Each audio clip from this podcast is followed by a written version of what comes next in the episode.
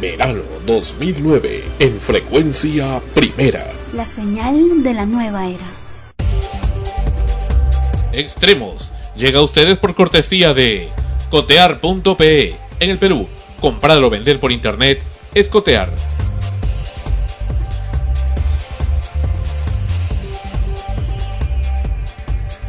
La comunidad nudista de Lima no podía salir a comprar, pero gracias a cotear.pe todo cambió. Como vivimos desnudos, es imposible disimular que alguien está subido de peso, pero por cotear hemos conseguido el equipo de música y hasta los estés. Y ahora sí, estamos preparados para recibir el verano.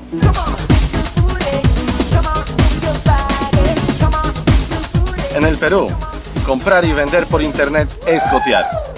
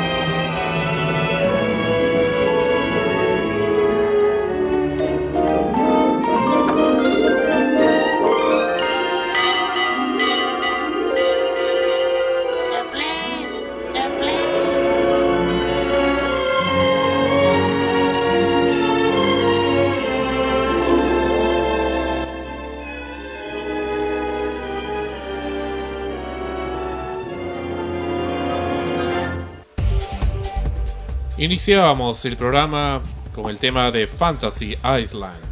Fantasy Island, la isla de la fantasía. Bienvenidos a Extremos. Bienvenidos a Extremos y precisamente escuchando este tema, también recibimos esta semana una triste noticia que es el fallecimiento precisamente de Ricardo Montalbán, quien interpretaba el personaje del señor Rourke en la isla de la fantasía, en esa serie tan recordada por muchos eh, que tuvo una época muy, muy bonita, muy interesante.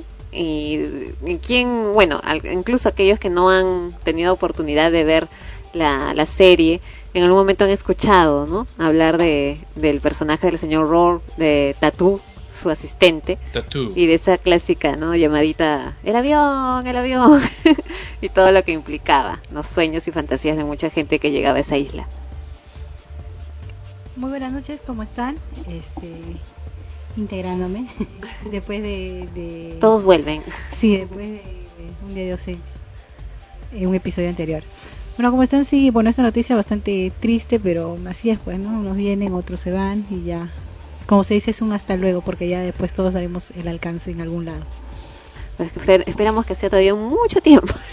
Ricardo Montalbán, este actor mexicano, bastante querido en el planeta y muy conocido, especialmente por la serie La Isla de la Fantasía y también por su participación en la teleserie y película Viaje a las Estrellas, Star Trek, donde hizo el personaje de Khan, muy recordado para quienes siguen esa, esa saga de series de ciencia ficción. Pero en fin, lo interesante del señor Ricardo Montalbán, este maestro de la actuación, eh, definitivamente un clásico, de, del, cine y de la televisión contemporánea es eh, la, faceta especial y bastante humana que tenía este hombre, puesto que eh, la reflejaba también en su participación actoral, su participación en teleseries y en películas.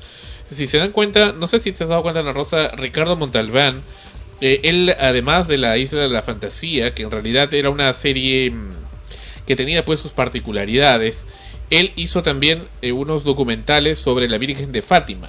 ¿Sí? Sí, unos, eh, y le gustaba mucho esos temas místicos, misteriosos y vinculados a la religión. Él era católico, pues, eh, que profesaba mucho la religión católica, muy seguidor de ir a misa, en fin, y de seguir la, los evangelios y la tradición cristiana y católica.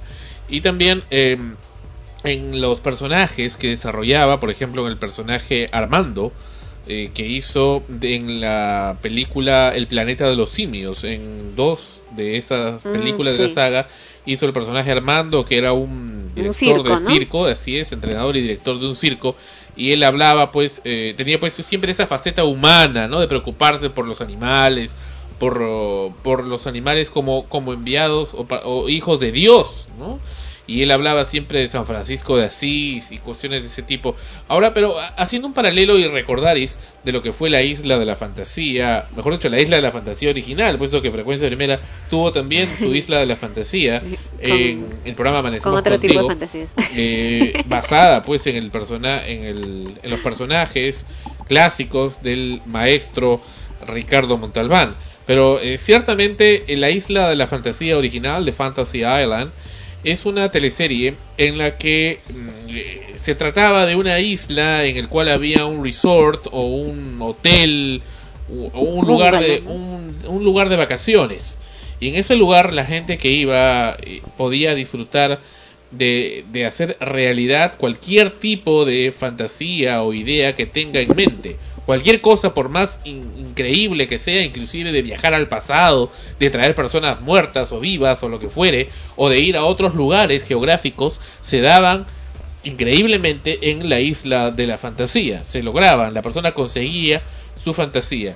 Lo curioso, digo, es que eh, hace cierto paralelo, haciéndolo recordar, con eh, el paraíso, ¿no? El, el famoso paraíso del cual eh, se habla en la tradición cristiana, de, de donde la gente llega y es recibido, pues, por un anfitrión, en este caso, eh, ¿quién, quién recibe? San Pedro.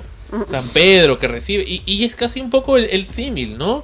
Y, y también el señor Rock, si te das cuenta, en el personaje que hecho por, bueno, eh, desarrollado por Ricardo Montalbán, hacía pues las veces eh, divinas, ¿no? Puesto que Claro, él, tenía una cierta magia, ¿no? Porque a veces ocurrían magia. cosas que el mismo Tatú, por ejemplo, no se explicaba y él con una sonrisa, ¿no? Dando a entender que... había el misterio, el- ¿no? claro, un misterio, El que secreto. un poder, un cierto poder tenía.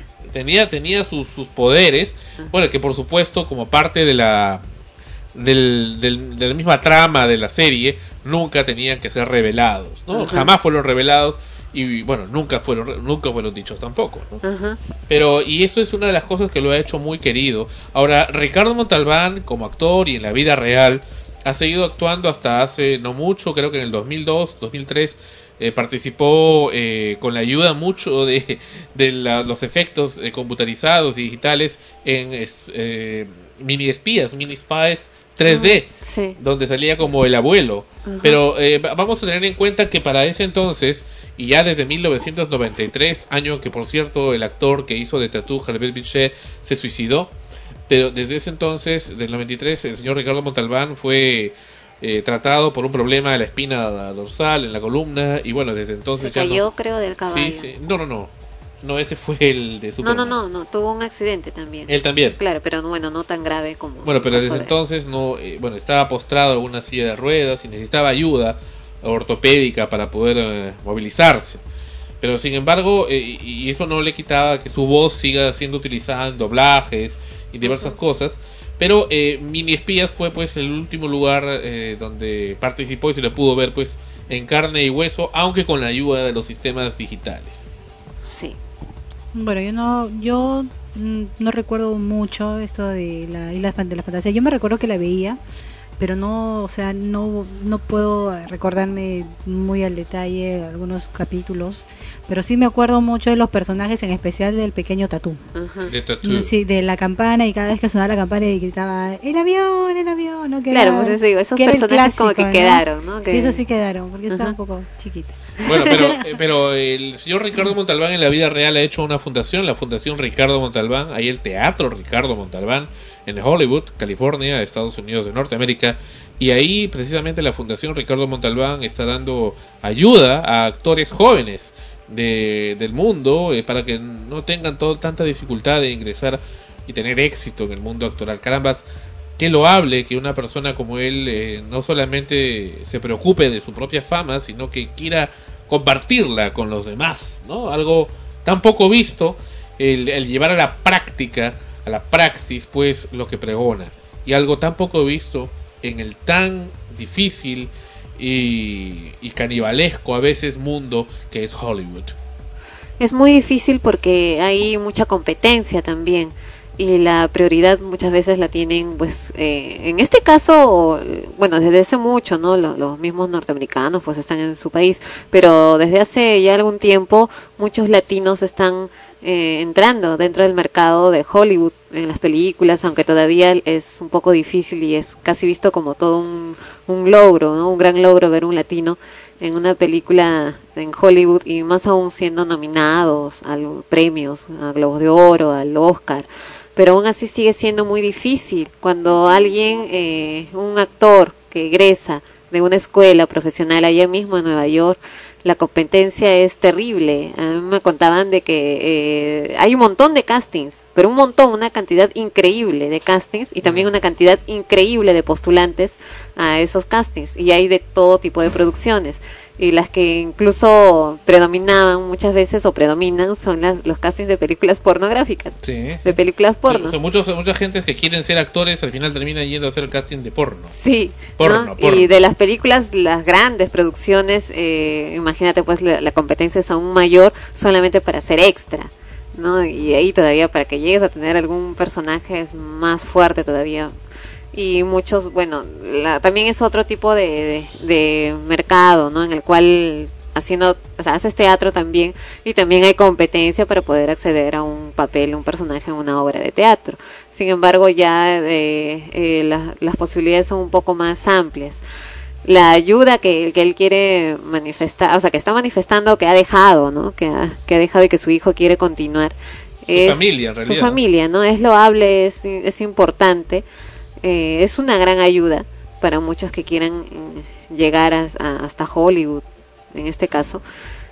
Pero igualito va a ser difícil, igualito va a ser complicado porque siempre la competencia va a seguir existiendo, va a seguir moviéndose mucho mucho el mercado, ¿no? Por allá. Pero es, es interesante que haya una fundación o una iniciativa como esta para que se comience a promover nuevos valores eh, dentro de ese, de ese mundo.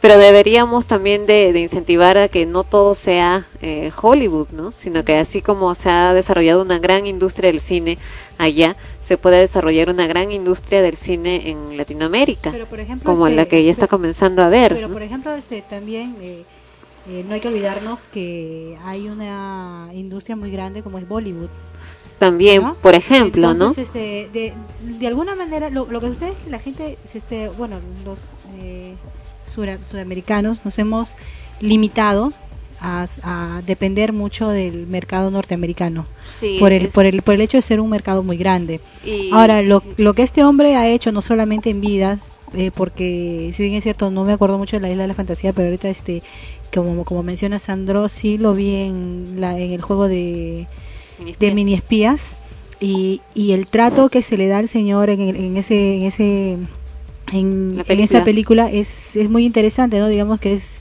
que le dan bastante valor al señor que a pesar de la edad porque él es el, el abuelo de los mini espías no digamos que él es el que, que salva a sus nietos dentro del juego ¿no? Y, y, y, lo que él está haciendo es muy bueno, este, porque no solamente lo hace, lo se lo ha hecho en vida, sino también a pesar de que ya no está acá, digamos que sigue trabajando, ¿no? O sea, deja, deja a otra gente que siga trabajando por él, por ende, él sigue vivo.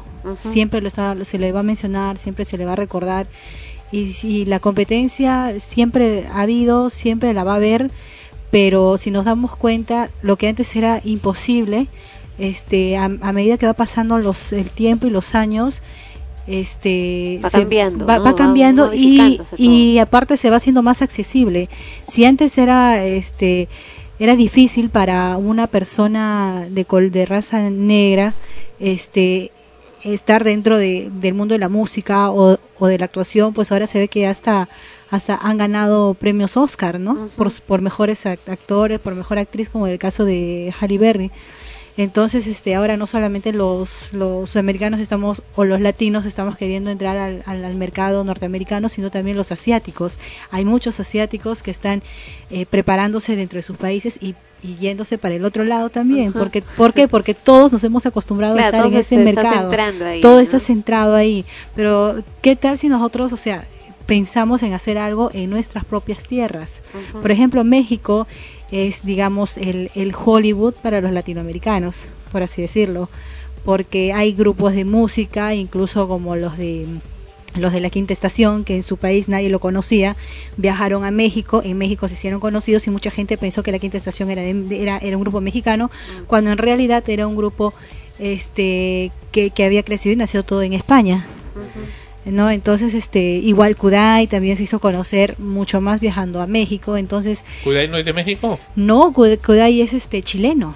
Ah, caramba. Claro, entonces te das cuenta, o sea, hay grupos que han salido de México que mucha gente se ha confundido que son mexicanos. pero no, son grupos que han venido de otros países ahí, ¿por qué? Porque México es el Hollywood el musical, ¿no? Musical latinoamericano hasta actoral también, porque Salma Hayek es mexicana. Claro, pero Salma Hayek ya Ah. salió para Hollywood. Claro, Pero lo- lo- pero, Lo interesante sería que pero salió en de ahí, México. claro, Claro. por eso. Entonces, Sí. ¿qué pasaría si de repente se da más énfasis, no sé, de, de centrarnos más en, en full latinos, ¿no? Y no estar, da- o sea, yéndole, o sea, dándole tanto al mercado norteamericano. Fíjate en el Otro caso también de... la, sí, es sí. este la, Sí, la, sí. la, este, industria también es más grande por lo Sí. tanto es más como se mueve mucho y Hay más dinero claro Eh, Tania, fíjate que en el caso del señor Ricardo Montalbán estaba escuchando que él tenía, él por muchos años ha estado radicando como residente en la ciudad de Los Ángeles, en Estados Unidos, en Norteamérica, donde vive también su familia, pero no ha aceptado, ni siquiera ha pedido en todos estos años, incluso hasta ahora su fallecimiento, el adoptar la nacionalidad norteamericana. Sigue siendo, y ha muerto, mexicano. Vamos a escuchar algo más de Ricardo Montalbán. Como vio la prensa esta semana, a Ricardo Montalbán, el señor Rock. Soy su amigo, el señor Rock, su anfitrión. Bienvenidos a la isla de la fantasía. El hombre de cabellera canosa, entre 1978 y 1984 hizo dúo con Hervé Vilches como Tattoo en la conocida serie La Isla de la Fantasía, murió en su residencia de Los Ángeles. Nació el 25 de noviembre de 1920 en Ciudad de México, bajo el nombre de Ricardo Gonzalo Pedro Montalbán y Merino. Empezó su carrera artística en los tiempos más gloriosos del cine mexicano, hasta que en 1946 fue convocado por el estudio MGM para incursionar en obras de Hollywood como Fiesta, En una isla contigo y La hija de Neptuno. En 1993, después de una cirugía en la columna vertebral, el actor quedó con una dolencia que lo obligó a permanecer en una silla de ruedas. Su imagen quedó grabada en los televidentes como el misterioso señor Rourke, que siempre elegante, cauto y de traje blanco, ejercía la jefatura de un centro turístico en una isla donde los huéspedes podían hacer realidad sus sueños.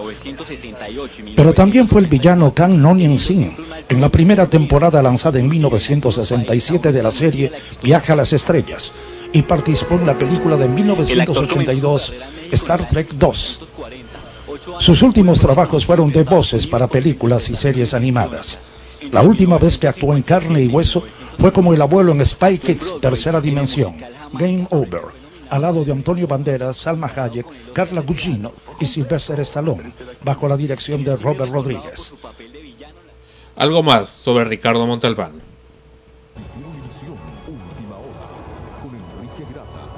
¿Qué tal? ¿Cómo están? Buenas noches, bienvenidos a otra edición de Noticiero Univisión Última Hora. Una edición que comenzamos esta noche con el adiós a un grande de la pantalla, uno de los nuestros. El misterioso señor Rourke, en la popular serie de televisión La Isla de la Fantasía dijo adiós hoy para siempre. Se fue Ricardo Montalbán. Pero se fue quedándose dentro del corazón de millones de personas que lo admiraron durante varias generaciones. Liliana Escalante, desde Los Ángeles, nos trae lo último de la muerte de este destacado actor de origen mexicano. Nacido como Ricardo Gonzalo Pedro Montalbán Merino, en la Ciudad de México, un 25 de noviembre de 1920, el actor de cine y teatro comenzó su carrera en su país y llegó a Hollywood en la década de los 40, convirtiéndose en una de las pocas estrellas latinas de esa época. Durante esa época, los productores, los directores, le daban valor al Latin lover o, a- o al a- acento latino o a lo que era diferente. Gracias a su talento, Ricardo Montalbán pronto alcanzó papeles protagónicos y llegó a Broadway con el musical Jamaica. La fama internacional la alcanzó a finales de los 70 con la conocida serie La Isla de la Fantasía. Muy conocido durante la época de las películas y luego fue una época en que no, no sucedió mucho y luego cuando tomó el papel de Mr. Rourke en Fantasy Island Entonces eso lo llevó al, al- al mundo internacional. Llegó después eh, con Star Trek, cuando hizo la parte de Khan. Ganador de numerosos reconocimientos, Ricardo Montalbán creó la fundación y teatro que llevan su nombre para apoyar al talento latino y siguió trabajando hasta pasados los 80 años. Era lo importante que el Teatro Ricardo Montalbán en la calle Hollywood and Vine se, se mantuviera.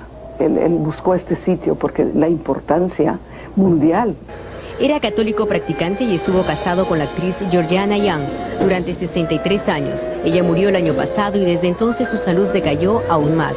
Su familia informó que murió esta mañana a los 88 años por causas naturales. Le sobreviven cuatro hijos y cinco nietos. Desde el inicio de su carrera, Ricardo Montalbán siempre defendió sus raíces, al punto que cuando Hollywood le sugirió que cambiara de nombre, no aceptó. Él quiso ser recordado como Ricardo Montalbán, un Quijote soñador para quien los sueños venían en diferentes colores, idiomas y culturas. se nos fue el soñador, pero no el sueño. En Los Ángeles, Liliana Escalante, Univisión. Y finalmente la presentación de esta serie, La Isla de la Fantasía.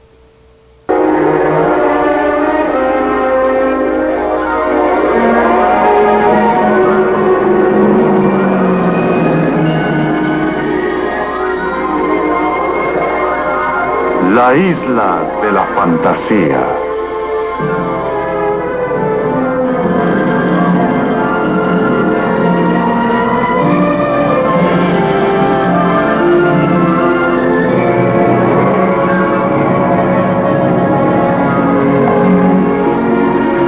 Protagonista Ricardo Montalbán en la voz de Armando Coria.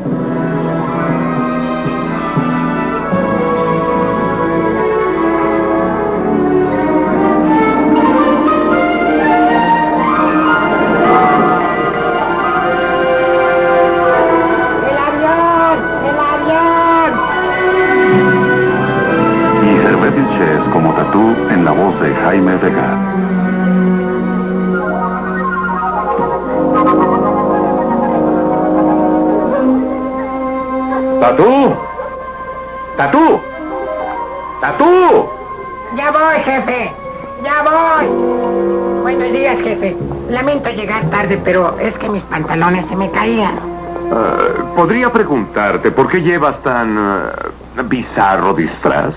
Oh, jefe, piensa. Vera Templeton, la millonaria dueña de cosméticos Demencia de Luna, vendrá a la isla de la fantasía, ¿verdad? Estás en lo cierto, Tatú. Y viene a filmar un comercial de lápiz labial. ¿Y? Que tal vez necesite un director. ¿Y quién es el más ilustrado, talentoso y experimentado cineasta de la isla? Mm, Mm, Tatú, de nuevo estás fantaseando. Bueno, este es el mejor lugar para eso. Y ese es el recuerdo a Ricardo Montalbán de la Isla de la Fantasía, el original, el único y el maestro Ricardo Montalbán. Ya descansa en paz. El original señor Rourke. Sí, decimos el original porque en frecuencia primera tuvimos a varios señores Raw. claro, él es el señor Rourke. En, en la, en la isla de la fantasía de frecuencia de Matizamos Contigo era simplemente el señor Raw. No, en frecuencia era el señor Raw. Ajá. El señor Raw, que hasta lo, lo. ¿Cómo se llama? Hasta tenía tendencias homosexuales. ¿no? Sí. En un momento. O sea, nada que ver, ¿no? Pero eh, este que decía Balán, Balán, mi muñeco Balán, bueno, en frecuencia primera, este, y es la primera vez que se va a decir, este, eh, en homenaje a este maestro Ricardo Montalbán, el señor Rogue fue desarrollado en la primera temporada por uh, Rodolfo Bertis eh, y por uh, Raúl Polo, y en la segunda temporada fue desarrollado por Dirceu Pereira y eh, finalmente por Joseph, por José Peralta Paucarima. Así es, revelado el enigma. Así es. Así como ha salido en la película Pero- Ricardo Montalbán no, en bueno, la voz de... Pero, pero, pero, claro, pero inicialmente el primer señor Rogue de todos, el primer señor Rogue de todos en frecuencia primera fue el recordado y también maestro en el Perú de la locución, el señor Aníbal Aníbal Alanya. Aníbal Alanya, nuestro querido amigo Aníbal Alanya, el señor Ro, Que- clásico de frecuencia. Claro. Le decía, señor Ro, y, y ahí, eh, es Que por él- cierto, o sea, él le dio bueno, la idea monstruosa. ¿no? Claro, por cierto, o sea, lo- los, los que hemos mencionado, los que hicieron la voz del señor Roy eran ya en el desarrollo de la historia, pero la presentación de la isla de la fantasía con la voz de presentación del señor Roy era de Aníbal. Claro, la voz, de, de Aníbal que decía, señor Ro, se- se- decía, de tatú, ya, tatú, le Ajá. decía, ¿no? Y decía, es así. Y era pues el- una de las secciones más eh, características que tenía el programa Amanecemos Contigo en la década de los noventas y que ustedes continúan disfrutando en la programación de Frecuencia Primera Radio. Y con, también con el personaje de Tatú. Con el personaje de Tatú, efectivamente, entre otros... eh, Y Tatúa. Tatúa y Calatúa, ¿no? Había también Tatúa y, y Calatúa, ¿no? En fin. Que descanse en paz nuevamente el señor Ricardo Montalbán. Y eh, curiosamente veo que Spy Kids eh, 3D Game Over, que fue la última película donde este maestro participó, eh, esta chica Alexa Vega, que es la que hace precisamente de Carmen Cortés, la chiquita, pues a esas alturas ya tiene 20 años, o sea, no es tan chiquita. Ya creció, pues no Pensé va a que quedar enano, no va a quedar que estaba, estancada. estaba para Torito, ¿no? Mi sobrino, pero no, no, esta ya es más grande, ya está para El tiempo pasa. ya está para otras personas, ¿no? Estás como que ves la película y crees que ahí se quedaron. No, no, no, ya está grande, ya, ya está formadita, desarrollada, no, nada, nada que ver con la niñita que y salió. está rubia. ¿Ah? No, pues estaba con el cabello oscuro, ¿no? En. En, bueno, en, en la película ella es una de las mayorcitas, pues. O sea, es No, la- pero salía de es 12 la- años, ¿no? No, ella es la nieta mayor. Ya. O sea, porque son dos hermanos, ella y el niño. Y el, y el y en esta en este capítulo, en este en esta de Game Over, de- que es el número 2, creo. Tres. Ajá, Game Over 3. Este el protagonista, digamos así, eh, donde donde gira toda la historia es del, del, nieto menor, ¿no? Del hermano menor. Y ella ya es ya mucho mayor, pues ahí tendrías que sus 14, 15 años. 15 años. Claro, sí ya se le ve grande. Se la ve ya más grande. Ah, su- bueno, entonces con ya razón. pasó tiempo, pues, ¿no? Desde, desde el hecho la- 92 dijeron que será la película. 92, la No, última, no, no, no, ese es 2002, 2002, Ah, 2003. 2002, Bueno, ya han No, no, no, pasado no, no, sí, seis, sí. Es casi increíble, siete ya años. estamos por llegar al 2010. A su madre. No, es que acuerdo como si fuera ayer el año nuevo del 2000, ¿no? Qué y ya, profundo. y ya el año nuevo del 2000 ya es recontrapasado, ¿eh? Yo pensé que era la única que estaba sintiendo la pegada de los años. ¿eh? No. Creo que no. Bueno, lo mejor no hablemos de años. Vamos a regresar con extremos. Y esto es, este es un tema que nos lo han solicitado y aquí les va. Sí lo tenemos. Meco de México y la quinta sinfonía de Beethoven en versión disco.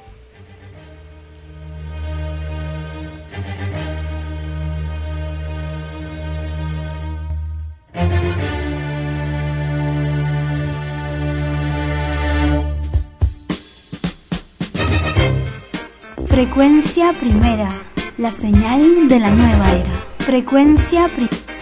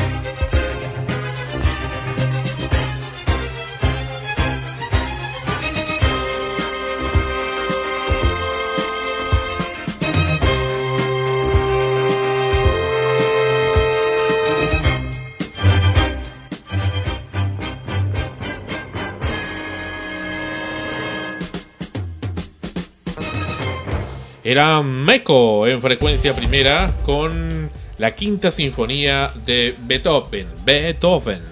The Fifth Symphony of from Beethoven.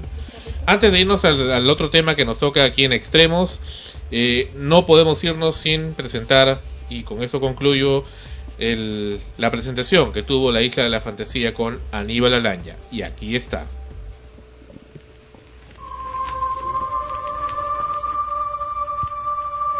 Muchos dicen tener bastante y solo tienen poco. Ahora estamos en el lugar donde tus sueños se harán realidad.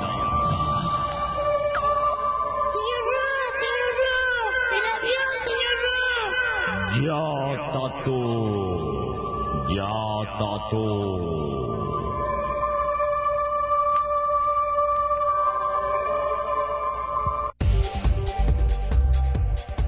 Ahora sí ya está completo. Extremos, episodio 46. Episodio 46 y estamos ya en el 2009. Justo no cuando hablas que ya se, ya se acercaba el 2010. Eh, ¿Cuántos episodios ya han pasado de extremos? 46. 46. No, no estoy preguntando, estoy reflexionando. Ah, ¿Cuántos episodios ya han pasado y cómo también se ha ido transformando el programa, ¿no? De cómo comenzó a, a lo que lo que estamos haciendo ahora y, cómo irá a evolucionar también en el futuro. Muy bien. Bueno, eh, hablando de la evolución, precisamente lo que lo que estás mencionando, Melissa, Melissa, ¿y dónde está Melissa? Otra vez de viaje. Melissa. Otra vez de viaje con los negritos. Y parece que en unos momentos vamos a tener a Melissa en conexión con nosotros desde Huánuco. Otra vez se va a Huánuco. ¿Qué hace ahí? No sé. En fin. Ahí está Melissa. Pero Melissa, antes de irse, nos dejó esta nota interesante con el doctor Oscar Salinas Cedó. Este doctor tiene en el Perú, junto con su staff de profesionales en la medicina, una revolucionaria, revolucionaria técnica quirúrgica. Y no es por publicidad, sino por necesidad. Una revolucionaria técnica quirúrgica y a la vez económica que va a permitir y que permite en general, ¿no? Permite, nos permite a quienes querramos tomar esta técnica operarnos sin necesidad de cortes en la piel, es decir, sin necesidad de abrirnos, sin necesidad siquiera de pasar una cánula o un, o un tubo, eh, como es la, la cirugía laparoscópica. No es necesario. ¿Cómo lo hace el doctor? Lo hace a través de los diferentes orificios que tiene la persona humana a través de la boca, la vagina en las mujeres, el ano, en fin. Oh. Eh, concretamente, por ejemplo, para el tema de la vesícula biliar, que es una de las más eh, utilizadas para este caso, hacen mediante una endoscopía. La endoscopía ingresa, el tubo endoscópico ingresa hasta el estómago y ahí hacen una pequeña incisión en la pared estomacal y por ahí extraen la vesícula biliar, la misma que la sacan al final por la boca. Bueno, yo nunca me he hecho una endoscopía, pero también debe ser bien fastidioso. Tú, tú sí te has hecho. Lo, lo, que, lo que yo recuerdo fue que, que me acuerdo que te acompañé a hacerte la endoscopía y yo estaba afuera esperando, ¿no? Y habían otras personas que estaban, varias personas que iban a hacerse su endoscopía. Y antes que tú había un joven, un señor, no sé, que salió mareado salió mareado y parecía como que... Como drogado. Claro, como drogado porque salió y, parecía que estaba alucinando, algo que, que el, su hermana, porque no era su esposa, parecía un familiar, otro familiar de su hermana, algo así, lo sentó, lo tuvo que sentar en la silla, moverlo y él estaba que se movía asustado, como si estuviera alucinando. Y la enfermera salió diciendo que era algo normal, que ya le iba a pasar, le dieron agua, se tranquilizó todo, desapareció, fue. La pregunta es, ¿Por dónde habrá ingresado esa endoscopía? No, era por la boca. Por la boca. Por la boca. No, ¿por qué? Porque, porque aquí Sandro explicó que, o sea, te lo puede introducir por No, es, es la operación, pero la endoscopía clásica, tradicional, es por, por la boca. Depende, luego depende de qué es lo que te vayan a hacer, pues. Claro, luego estaba Sandro y escuchaba desde afuera,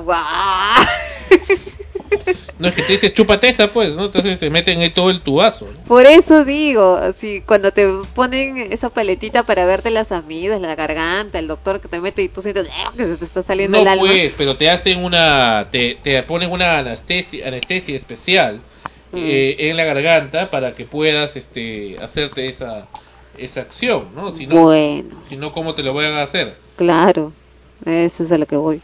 O sea, te ponen una, una anestesia eh, en, la, en la garganta, pero eh, normalmente la gente rechaza la anestesia. Ya. Ella rechaza la anestesia eh, porque cuando te la echan, inmediatamente escupes. Como que no, no la aceptas. Ya. Pero ciertamente es algo revolucionario en la medicina, puesto que va a implicar que no necesita la gente tener que hacerse un corte.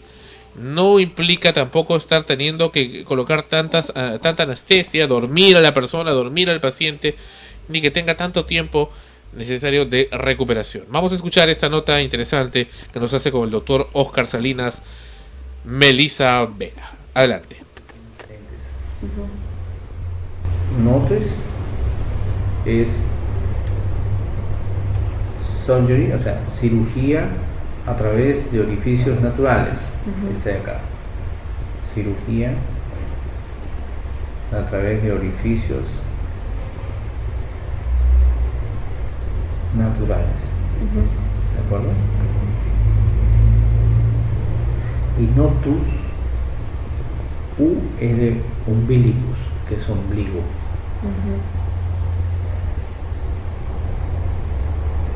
Entonces es cirugía a través del ombligo.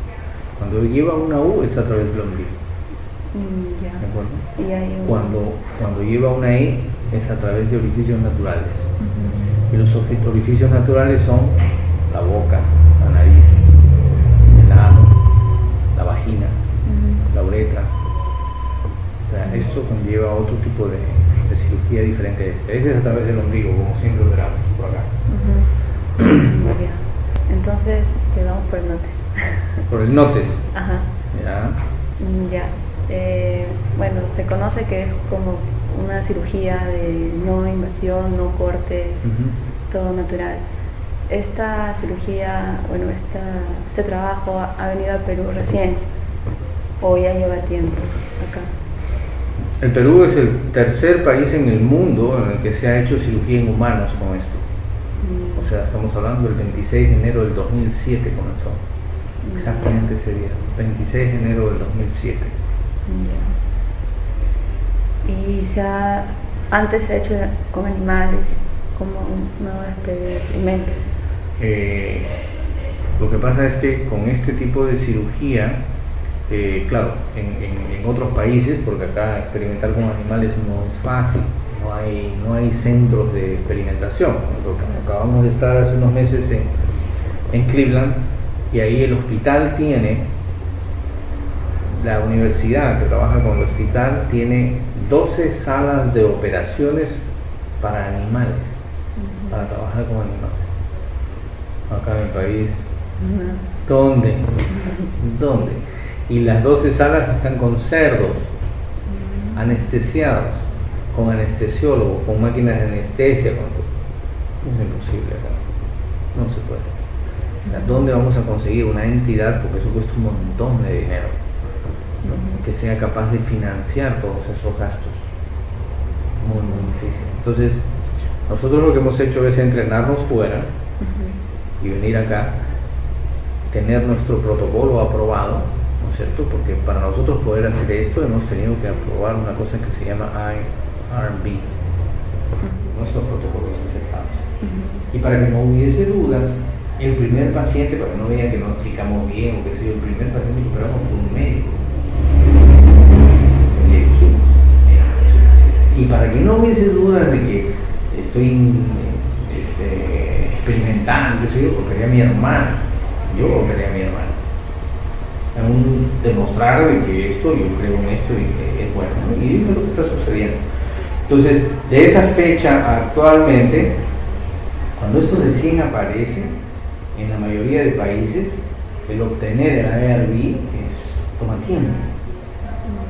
¿Cuánto tiempo más o menos toma? Varía, varía. Depende del proyecto. Claro, depende del proyecto, de quién es, etcétera, depende del país. Entonces nosotros obtuvimos la aprobación bastante rápido, trabajamos mentira. Me parece que los franceses son más famosos que los peruanos. Entonces, este, más o menos es así la historia de, de Notes. así se llama. Y así empezamos, empezamos sacando la vesícula por la boca de una paciente, de una doctora, que evolucionó espectacularmente bien. Muy bien, y no se nota ninguna cicatriz nada. ¿Qué es lo que buscamos con eso? Que la cirugía sea menos complicada, que sea menos dolorosa, que sea menos cara, que no requiera tanta, tanta hospitalización ni nada, que duela menos, porque el dolor es muy importante, y por último, que no cicatrices. Claro. ¿Y exactamente cómo, cómo funciona este, esta cirugía? ¿Cómo funciona esta Sí. cirugía?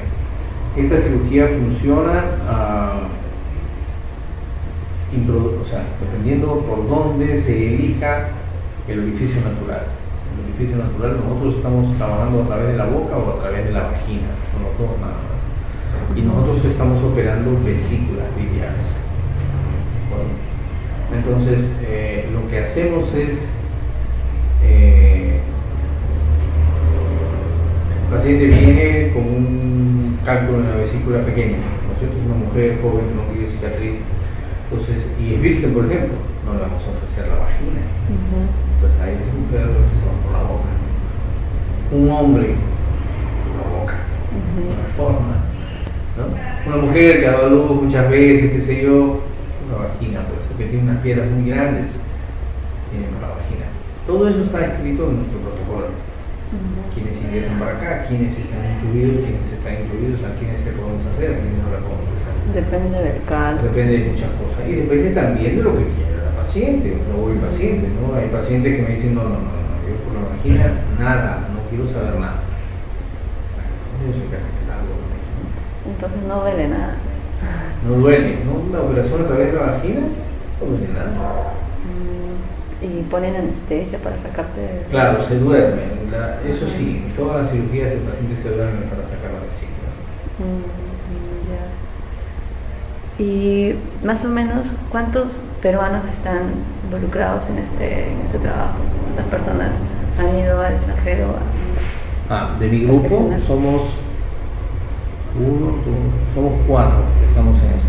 Acá en- Entonces, ¿hay pacientes que ya se están operando de esto, sí, claro, ya tenemos como 40 pacientes operados. y la recuperación es más rápida? Pueden hacer sus actividades O sea, los pacientes están comiendo a las dos horas, se están yendo del alta en dos, tres horas. Y nosotros operamos la última que operamos fue una doctora que la operamos hoy, al día siguiente estaba trabajando, haciendo guardias, todo, sube, baja escaleras. Lo que antes no se podía hacer. Ah, Entonces, este es un método que está revolucionando. está revolucionando, está en investigación, o sea, todavía en el mundo, todos los médicos que estamos investigando, tanto los brasileños, los americanos, nosotros los peruanos, estamos recopilando ¿no es cierto? información para este, ver juntos cuáles son los resultados. ¿no? Para que en el mundo digamos, sí, esta es una cirugía que vale la pena y hay que invertir en esto, en esto, en esto, faltan estos equipos, falta acá, para desarrollar. O no sé, Sí, claro, claro. Los primeros que hicieron esto fueron unos indios que operaron. Entonces, y ahora yo sé que ya se están operando apéndices, se están sacando el estómago, se están sacando riñones, se están haciendo un montón de cosas a través de la, del NOPS. pero supuestamente son órganos un poquito grandes, ¿no? Para que entre por la boca, como así, lo cortan. Se cortan, se morcelan, se hacen muy chiquititos, se licúan, se sacan pulverizados. Sí, es complicado, ¿no? Solo imaginar.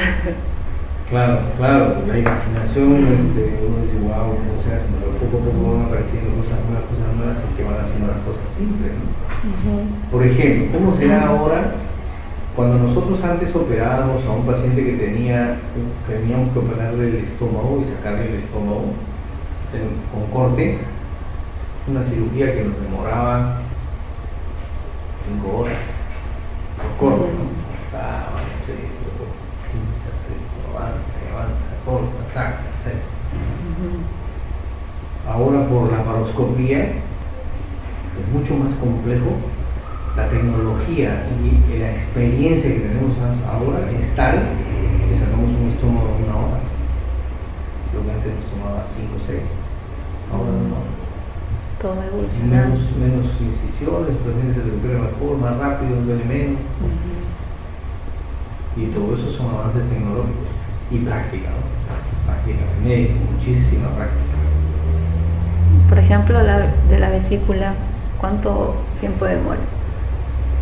¿Cuánto demora que la operación? Ajá. Varía. Varía porque hay vesículas que son muy fáciles, hay operaciones que son más difíciles. Puede variar desde una hora, puede variar a tres horas. Varía. Todavía no está más rápida que, que la laparoscópica, todavía no. Esperemos que en algún, algún momento sí, pero ahorita todavía no. Depende también por dónde se También extrae. depende por dónde. Es más difícil por la boca que por la vagina. Por la vagina es más fácil. Mm, ya. Y más, más- o sea, no hay hasta ahorita ninguna desventaja que podamos encontrar, porque casi todo es este. Hasta el momento, ah, nosotros hemos encontrado una infección en un paciente que le hicimos una por la boca. En el sitio de la operación se. El paciente tuvo que ser reoperado, encontramos un poco de infección, pero más nada. Entonces, este, eso es lo único que hemos encontrado como, como contraindicación. Después el resto de personas muy bien. muy bien. ¿Hay un límite de edad o 75 años es un límite. Y pueden operar a partir de, de A adolescentes? partir de- perdón, sí, adolescentes. claro, claro.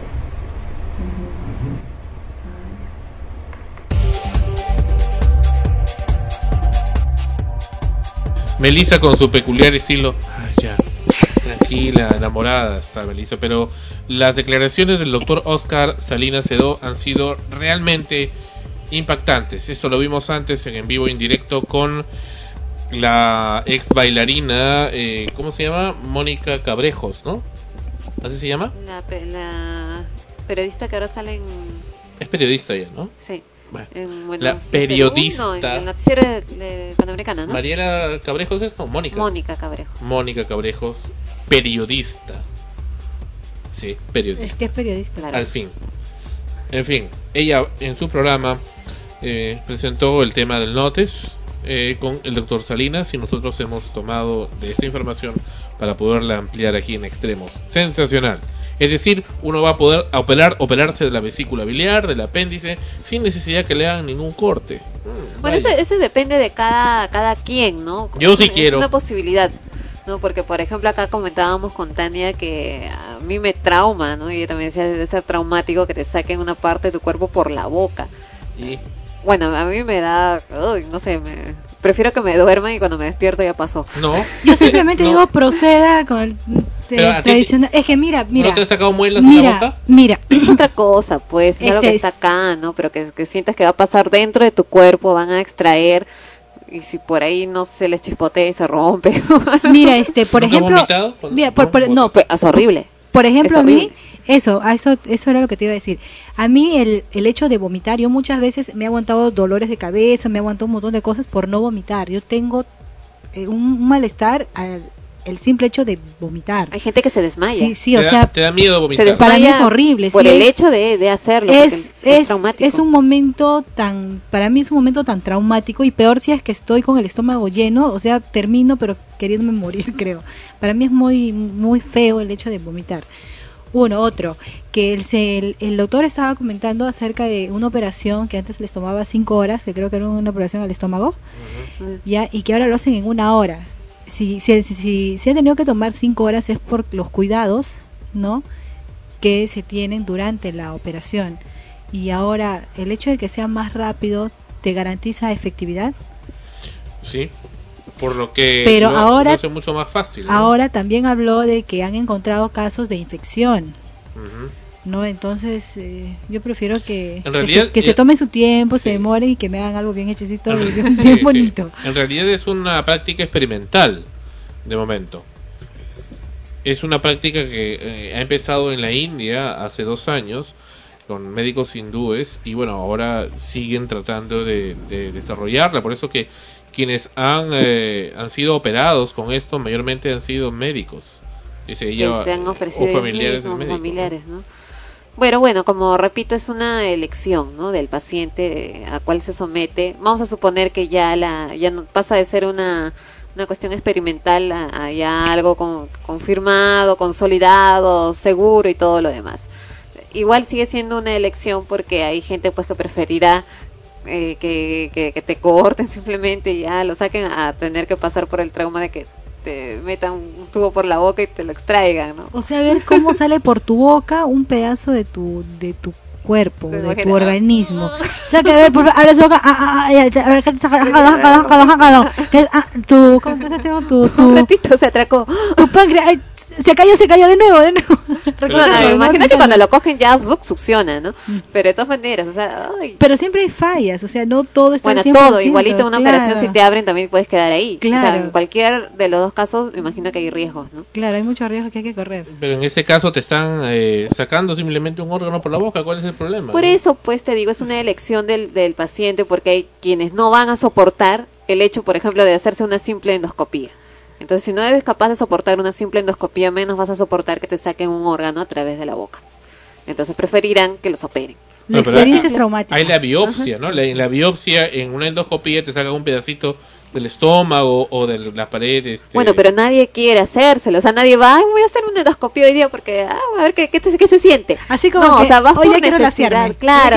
el pelo", La ¿no? vas por necesidad, vas porque ya no te queda de otra, o sea, por eso vas, ¿no? Y, y- e igual es traumático, ¿no? Sobre todo si es por una cuestión de salud.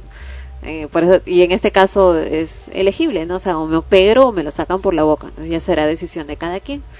Igual e- es bueno saberlo y conocerlo porque para quienes no quieren definitivamente ser cortados es una posibilidad que, que se les presenta, ¿no? Porque hay un pánico operatorio, ¿eh?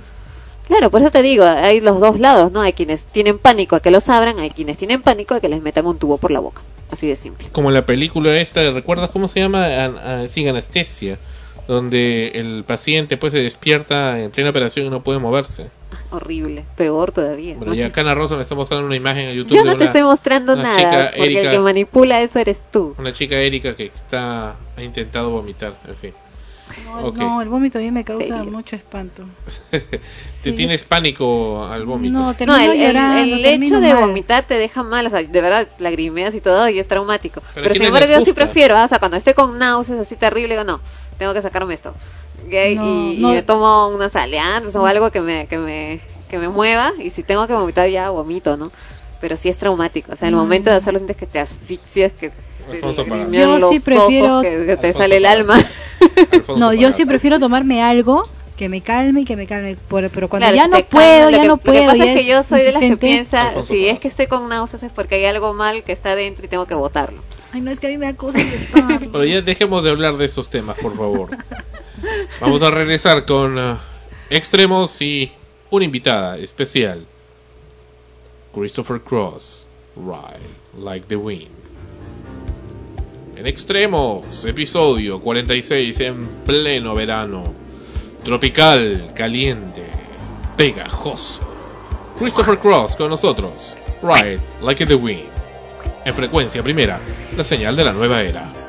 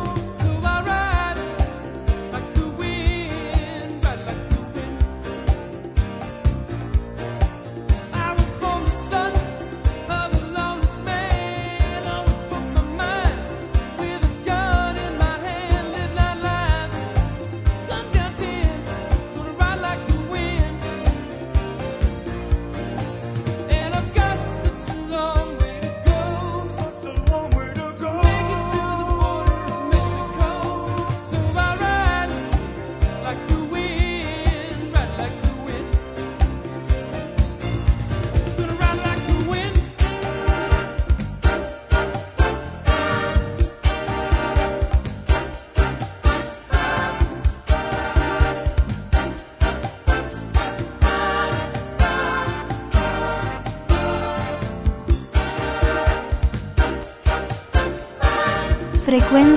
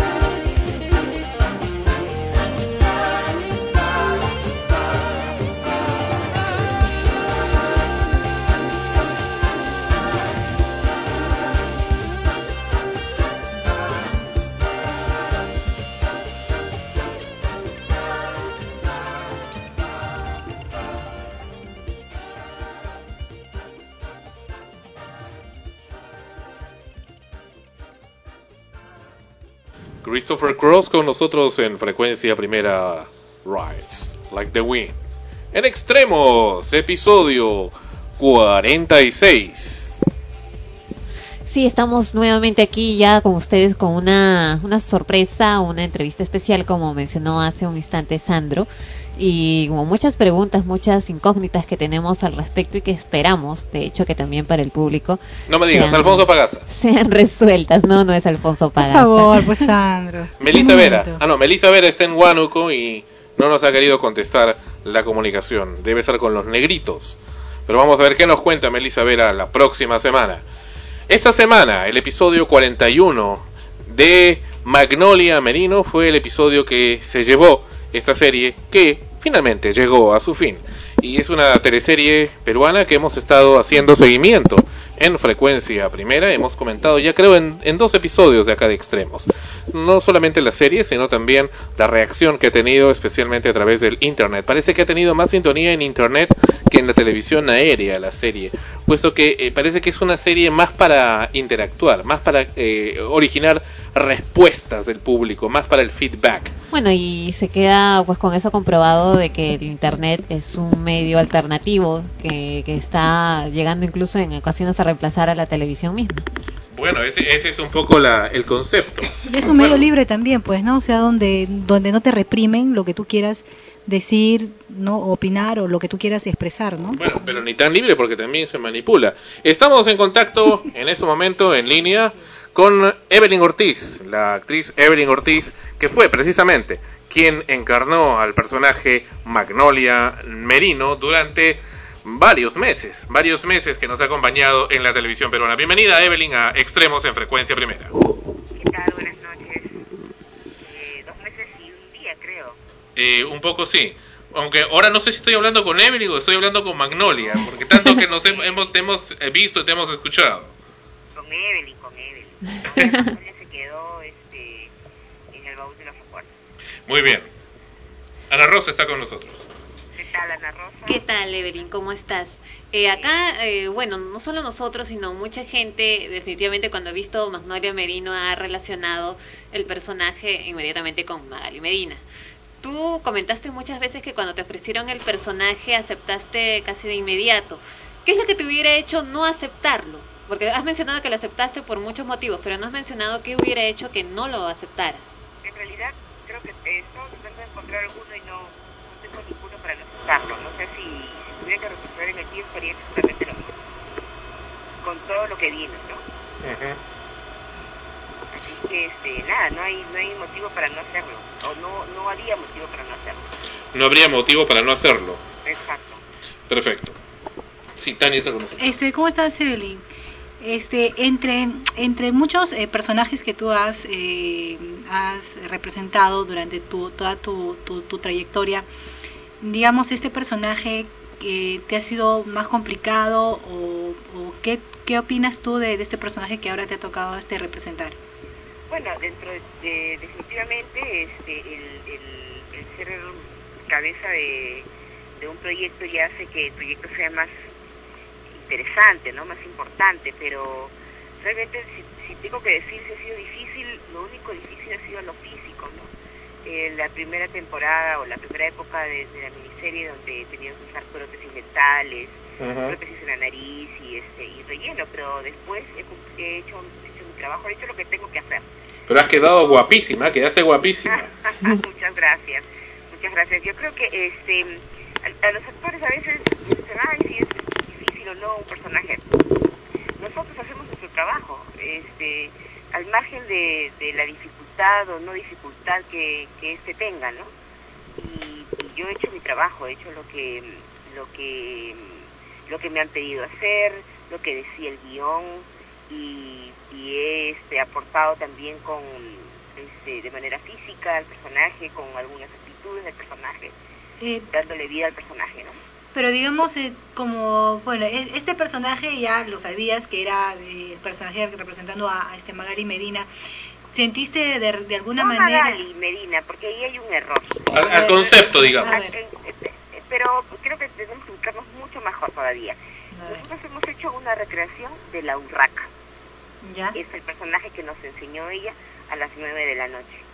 Porque Magali Medina tiene una vida privada. Tiene familia, tiene hijos, tiene eh, amigos. Este personaje no era Magali Medina.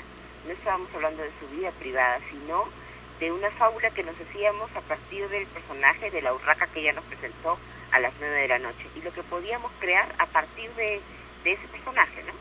Claro, pero pero como como tú dices, este este, este personaje que ella ha- este muestra frente a la frente a las pantallas de televisión es un personaje pues no digamos muy querido por todos. Entonces, cuando a ti te dijeron que que el- que la personificaras, eh, ¿qué sentimientos que nació en ti de alguna manera en, en algunos momentos o, o en algunas escenas? ¿Te en las- refieres a si yo sentí odio O dijiste, algún bueno, esta- encontrado? Ajá. Para nada, porque O sea, como diciendo, ah, no, ahora sí, me las, me las cobro. No, no, no, oye, ¿de qué estamos hablando? Yo no tengo que cobrarme nada. Además, a mí ha sido una de las de las pocas actrices de esa miniserie a la que jamás le he hecho campaña. Yo soy muy aburrida para los medios. Yo, este, ya mi época de, de divertida y de salir y de, y de hacer este escándalos ya pasó y eso fue en mis 20. Y ahora cerca de los 40, como comprenderás, tengo que ser un poco más recatada. Entonces, este, es más, mira, cuando ella regresa el lunes 5 a, a la televisión, Dios mío. tu- tuvieron muchas especulaciones de que tenían país de, de gente de la miniserie. Mi productora, a la que menos preguntó fue a mí, me dijo, Evelyn, a ti te van a agarrar que tomando moliente aquí en tu casa. Estoy muy aburrida. Ya, este, o sea, de mi casa al cine, del cine a mi casa al trabajo, o irme a una peña, ¿no? Y, y realmente yo no les doy, yo a los medios no les doy ganancias. Bueno, pero eh, ciertamente, en, en- si no en el mundo real, en el virtual, eh, estuvimos haciendo seguimiento de tu blog y en el blog más bien tú quisiste eh, hablar mucho cómo construías el personaje y el trabajo histriónico que le estuviste desarrollando. Pero la gente, pues, este, es un poco limitada, y me perdonarás, me perdonarán tus cibernautas, pero toman la cosa demasiado personal y yo creo que ese fue el grave error. Y fue un error también de la prensa al mal informar. En principio, el gravísimo error primero era decir que era una autobiografía. Y ahí nomás el término está equivocado. ¿no? Porque si fuera autobiografía, quiere decir que la misma, eh, digamos en este caso Magali, estaba haciendo la miniserie y estaba ahí hablando de ella misma. O sea, ya ahí nomás te das cuenta que, que, que los medios y, y algunos periodistas o algunos editores no saben utilizar los términos. ¿Eso qué quiere decir? Que mal informan. Porque además decían que como era autobiográfica, entonces se hablaba de, de que ella consumía drogas, de que ella consumía alcohol o que le gustaban mucho los hombres. No era autobiográfica, no era biográfica, era una fábula que todo uno se hacía a partir de un personaje que nos habían presentado O sea, en, lo- en- en la pantalla. o sea, que la han si, no sé, si hiciéramos la vida de, de Timoteo, Ah. yo no creo que Roberto Bonilla se vaya a enojar. Perdón, Ricardo Bonilla se vaya a enojar porque no estamos hablando de él, Pero ciertamente, en, en- no solamente en el caso peruano, sino en el mundo, muchas veces las series de televisión y las películas que se hacen, eh, se hacen para tratar de dar el, digamos, para tratar de mostrar cosas con las que, digamos, son voz populi, pero que no se tiene pruebas y que no se pueden decir en un noticiero porque dirían, oye, ¿dónde están las pruebas? que eso o lo otro? Pero se hacen a través de una ficción, ¿no? También lo que, lo que la misma protagonista ha hecho, ¿no? O sea, este, olvidarnos, vuelvo y repito, que ha perdido 13 juicios por difamación y algo, Ajá. algo se está diciendo. Claro, entonces ese es un poco el asunto, o sea, llevar a la ficción una recreación ciertamente divertida, melodramática en algunos momentos, pero que como bien eh, mencionas tiene algo, ¿no? O sea, algo algo te deja, ¿no? Algo, bueno, eh, ahí está la imaginación de, de- de- del público, ¿no? Algunos se han sentido tocados, yo creo que muchos se, se han sentido tocados, y, y algunos sencillamente se han divertido, ¿no? Ajá. A mí me causaba mucha gracia cuando decían que, que, que uy, este, tú que no eres nadie, que, que tu trabajo es pésimo y tal. Sin embargo, veía la noticia todos los días. Y yo digo, si algo no te gusta, Ajá. yo como espectador tengo la potestad de buscar mi, con- mi control remoto y cambiar. Ajá. ¿no? Y entonces, ¿de qué estábamos hablando? De, de personas que, que eran masquistas, que veían, que maltrataban a su personaje favorito y seguían viendo. Ajá. No entendía mucho, Ahora, José Luis Ruiz, que fue el, digamos, tu, a cierta manera, coprotagonista en los últimos episodios, eh, ciertamente utilizó un personaje de policía que también fue presentado, fue prácticamente el mismo de Bajo, bajo la piel, ¿no? Han como que repetido el mismo personaje, y fue una cosa interesante ver, volver a ver ese personaje prácticamente, pero ahora en, en Magnolia Merino. Bueno, yo no recuerdo este, tan claramente la película, pero bueno, si tú lo dices, debe ser cierto. Claro. Ana Rosa con nosotros. Sí, una, una pregunta que quería hacerte ya a, a modo de, de, de actriz, ¿no? Como construcción de personaje. Precisamente lo que dices, mucha gente ha tomado las cosas de manera personal, relacionando el personaje que has hecho con, el, con la periodista o la, la- el personaje público en el que nos estamos acostumbrados. Pero yo imagino que Evelyn, la actriz, eh, para poder construir su personaje, ha tenido una imagen referencial que no necesariamente ha tenido que ser Magali Medina. Eh, así como muchos actores cogen ya sea un animal o una figura o Claro. cualquier objeto que se les cruce que, que lo relacionan con su Yo- En personaje. mi caso, yo siento que cada- cuando, cuando me voy este, vistiendo es como si estuviera mutando. Ajá. lo que siempre lo que siempre digo no este en principio claro uno hace un trabajo más bien introspectivo pero después se convierte en, en exterior no Claro. yo voy sintiendo con, con cada personaje que hago que a partir de, de que me voy quitando yo mi ropa y poniéndome la del personaje ya me estoy convirtiendo en él Ujú. entonces eso quiere decir que cuando ya dejo de ponerme ese vestuario ya se cerró la se cerró el, el episodio no Y en este caso, ¿tuviste alguna imagen referencial? Como te digo, no necesariamente tiene que ser un ser humano, ¿no? Puede ser cualquier objeto, animal, cosa, color, o sensación que te inspiraba a ser definitivamente, Magnolia. definitivamente pero eso lo guardo para mí Ah, ya.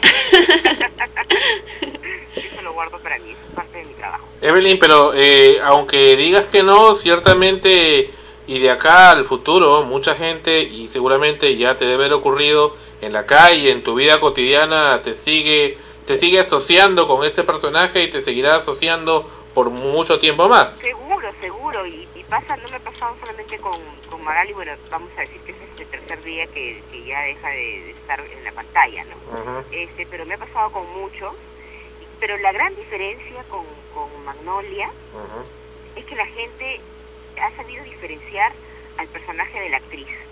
¿A qué me refiero? Que en otros personajes me llamaban Lady Toro, o me llamaban Juanita, o Rosita, o, o, en fin, N, N nombres que han tenido mis personajes, sin embargo esta vez es Evelyn, qué buena tu chamba, ¿no? Me ha gustado verte haciendo de, de Magnolia. Y creo que eso es mucho más importante que cualquier otra cosa. No te gritan Magali en la calle. No, no, no, no, no. O para pasarme la voz si es que este, de alguna manera quieren llamar la atención, ¿no? Pero a partir de, de que volteo me dicen Evelyn, súper, ¿no? ¿Y tú veías la serie también o no? Yo, claro, Oh, sí. ¿En, en internet o la veías al aire en televisión? No, no sé ver nada en internet. Soy- me, me pongo muy tensa porque entonces mientras espero que cargue y eso, entonces me, me, yo, yo estoy un poco este, acelerada. Ya. Entonces prefiero, prefiero la televisión. en sentido. A la antigua. Sí, sí, sí, mil veces. Este, además, sé, además que, que ya este, la miniserie ha sido tan exitosa que ya tiene la, la temporada completa en el hueco, ¿no?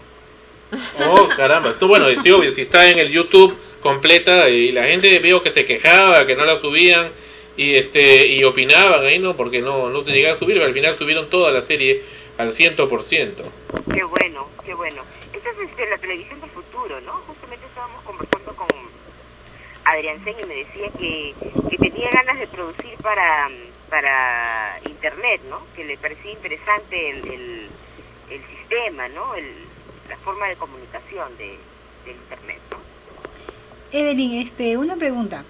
Este, ¿qué, ¿Qué parecidos tiene Evelyn Ortiz a su personaje Magnolia? Medina? Uy, que es muy burlona. muy burlona. Así se nota, ¿eh? Uy, no, no, no, yo soy muy burlona y muy sarcástica. Y creo que, que si bien el personaje no lo tenía a flor de piel, no tenía a flor de piel el sarcasmo, eso fue algo que yo le quité, ¿no? Entonces tenía ciertos gags también tu personaje. Claro, y que, que han sido pues este ya de mi propia cosecha, pues, ¿no? Ah, caramba. ¿Cuáles eran, por ejemplo? La risa. bueno, en ese momento, la risa, bueno, algunos, ¿no? Que en ese momento, la, la forma de bailar, qué sé yo, este, que ya eran como que, que de mi cosecha, ¿no? La forma de cargar la cartera. Acá siempre me molestan, yo cargo la cartera de, de una manera muy peculiar, que era la, manera que le he prestado a Magnolia, ¿no? Ajá. Y, este, y mi familia se divierte mucho con eso, ¿no? Muy bien, pero realmente, eh, insisto, y segunda vez que lo menciono en esta entrevista, la transformación que te han hecho ha sido tremenda. Te vimos en Jaime Bailey, eh, te vimos cómo comenzaste en la serie, te vimos visto antes, y bueno, y cómo ha concluido también, y la transformación eh, de rostro, de cuerpo que te han hecho, sales inclusive en algunas imágenes también con en, en, eh, en, en lencería o en ropa de baño, bueno, se te ve sensacional. Bueno, muchas gracias. Nada, yo, este... Trucos de cámara. No, no, no, no, no, no, no, no. Todo lo que ustedes han visto este, eh, ha sido real, ¿no? Salvo la primera época que yo ahí sí usaba relleno, ¿no? Usaba rellenos, usaba prótesis en la nariz, usaba prótesis dental. Ya la última etapa sí ha sido mi cuerpo, ¿no? Eh, básicamente. Debe haber sido yo, bastante complicado. Debe haber sido bastante complicado, digo, el inicio, las grabaciones, eh, tener que acostumbrarte primero a, a todas esas prótesis para poder, eh, porque a veces esas cosas como que te incomodan o te desconcentran, ¿no? Desconcentran. Totalmente, pero este, en realidad he tenido a, a un buen grupo de amigos técnicos que, me han apoyado muchísimo, ¿no? Este, yo con, con la prótesis no podía respirar bien, con la misma, este, con, el mismo relleno no podía respirar bien, pero los chicos han tenido mucha paciencia conmigo y yo, eso es una de las cosas que más les agradezco. Una pregunta más, Evelyn, con relación a, a Magnolia como personaje.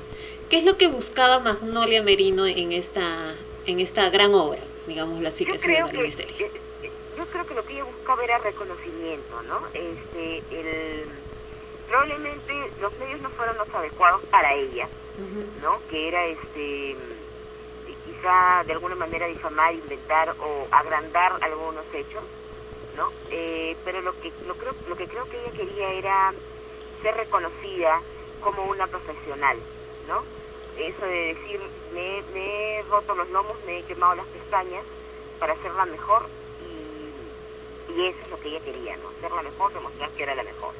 Y definitivamente cuando entra en la televisión era épocas donde los cánones de, los cánones de belleza eran otros y, y, ella empieza a hacer modificaciones no solamente en su rostro, sino también en su cuerpo para estar dentro del canon de belleza del que exige la televisión. todo eso tenía que ver con, con lo que ella quería, que era demostrar que era la mejor. Ahora, muchas de las cosas que, que se dan en la miniserie, eh, que como tú misma dices, no necesariamente tienen que ver con la vida del personaje público que conocemos, son cosas que lamentablemente muchas veces se dan en, dentro de lo que es detrás de cámaras, ¿no? Totalmente. problemas de consumo de drogas, de, bueno, de, de, todos los trucos, las trafas, las cosas que hacen por conseguir algo, ¿no? Lo que, lo que la fantasía. Y eso es lo que tenemos que tener todos clarísimo, ¿no? La, la, la, no, todo, no todo es este, tan a rajatabla como se ve, ¿no? Ni los pleitos, ni los amores. O sea, todo, todo tiene que ver con la fantasía, ¿no? Hacemos para que la gente se sienta bien. Bien, y respecto a otro de los temas importantes que se tocó en la serie, y fue precisamente lo que ha motivado nuestra atención para esto, y te digo porque a, tu directora, la Michelle Alexander, le hemos criticado mucho que en frecuencia primera y, con palabras muy fuertes en el pasado. Sin embargo, cuando vimos la serie no le dimos mucha mayor bola, pero luego apreciándola por internet nos gustó un aspecto interesante por lo cual le hemos seguido hasta el final, que es el tema de los bloqueos mediáticos, ¿no? Cómo a, a una persona puede prácticamente hacerle, hacérsele añicos en un medio, en general en los medios peruanos, para que no le den cabida en ningún lado, bloquearlo completamente, que es precisamente uno de los aspectos que toca la serie. Pero curiosa y paradójicamente, eso también aparentemente eh, les ha pasado a ustedes, ¿no? En, en, cierta manera, puesto que hay buen grupo de la prensa que ha estado pues menospreciando la serie, inclusive hasta el final. Sí, totalmente, pero bueno, creo que la respuesta del público ha sido otra realmente, no la que han puesto los medios. Si tú preguntas en la calle si han visto, qué sé yo, este, las miniseries que ha presentado América Televisión a las 8 de la noche, mm. te preguntan cuáles. Sin embargo, tú preguntas, ¿viste Magnolia Merino? Y no se la han perdido nunca. Yo no creo mucho, realmente ni en, ni en el este, ni en el rating, porque recuerda que son solo 400, 400 aparatos, 400 familias que tienen ese aparato. Este, ni en lo que he tratado de hacer los medios. Y es que eso pasa con nosotros los peruanos, pues, ¿no? Este, vemos que algo puede ser interesante o, o, que puede llamar la atención de una manera de una manera más sana, pero estamos tratando de buscarle siempre el revés a las cosas. ¿Y te gustó el final? Me gustó mucho. Ese final surrealista, raro. Sí, totalmente, pero pero si te pones a ver y analizar, definitivamente todos tenemos una magnolia merina dentro. Esa es la parte del final final, pero la, la, la, el desenlace, digamos, esa parte que han hecho, me parece que fue en el Morro Solar o en Ventanilla. En el Morro Solar, sí. Sí, aunque en Ventanilla creo que Ventanilla hubiera sido excelente, ¿no? Desaparece, ¿no? Como que se la lleva el diablo. Exacto. ¿no? Da, da esa impresión, ¿no? Es, y como que la, la tía era pues cierto una especie de bruja o, ser eh, paranormal, ¿no? Que también sabía todo. Bueno, es que ahí, ahí estás viendo, pues no es, ficción. Ajá. Y la ficción te permite este, hacer ese tipo de cosas. ¿Quién sabe, no?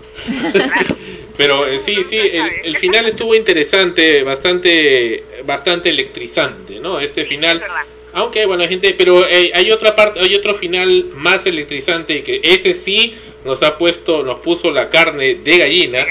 Fue después cuando acabó la serie. Resulta que si bien el final corresponde a que la Magnolia mata a, a su a su guardaespalda, que era también su amante, eh, resulta que apenas termina la serie, empieza el noticiero de frecuencia latina y sacan una noticia muy similar en la vida real. Entonces, como que, oye, ¿y esto es como han hecho, no? La, realidad la ficción. ¿Te, ¿Te diste cuenta de eso? Sí, claro que sí, claro que sí. Ah. Eh, es más, o sea, este, lo que más me sorprende es cómo una persona que, tiene una sentencia donde no puede salir, donde no puede declarar, donde no puede, tiene ciertas limitaciones, al final saliera del país, no solamente ha salido del país, sino que ha pedido una extensión para poder regresar no a los tres días creo que le correspondía, sino diez días después, o sea, realmente este, es, es más que preocupante todavía, ¿no? Como digo, la realidad supera ampliamente la ficción. Pero como dices, Magnolias hay muchas y en realidad lo que ustedes han tratado de hacer es presentar a, este tipo de personajes, bueno, paridos pues por la televisión, por la mediática peruana y que bueno, y ustedes han sido pues en cierta manera la voz global del público que no está de acuerdo con eso y que de alguna manera crea pues una este tipo de, de recreación eh, que ciertamente tiene tiene algo de muchas, ¿no? Algo de quizás de Laura Bozo, algo de ella. Pero tristemente no es tan mediático, porque si te pones a ver, han habido cuatro personajes muy importantes dentro de la televisión peruana que han calado fortísimo en las pantallas, ¿no? Uno ha sido Ferrando, que estuvo 20 años, casi, término promedio 20 años en la televisión, donde sí es carnio de la gente, o sea, me disculpará Juan Carlos, yo lo quiero mucho, pero se burlaba de, las personas, del sirviente, pedía cosas pues, surrealistas en el programa para poder dar 100 soles, qué sé yo. este, otro fue Gisela, claro, que en otra medida, ¿no? Las, las mujeres este, abandonadas, las madres solteras se sentían identificadas con esta chica que salía a decir que el, pollo había subido.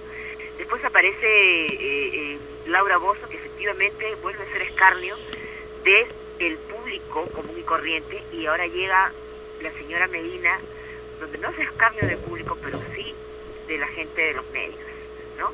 Este, donde empieza a darse cuenta que, que ya no, no los, los, actores no le damos mayor cabida o empezamos a cuidarnos un poco más y toma a los futbolistas para, para empezar a, a, hostigar, ¿no? O de alguna manera hacer seguimientos.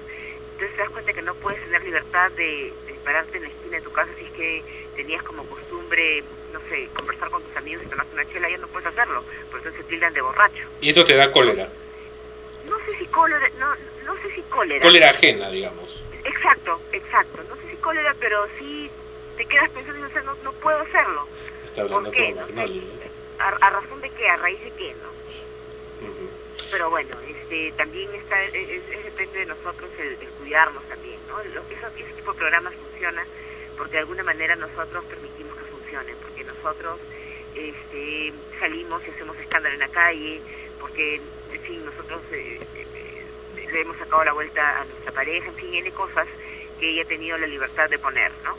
Entonces pienso que, que lo que nosotros tenemos que hacer ahora es, este, es cuidarnos, ¿no?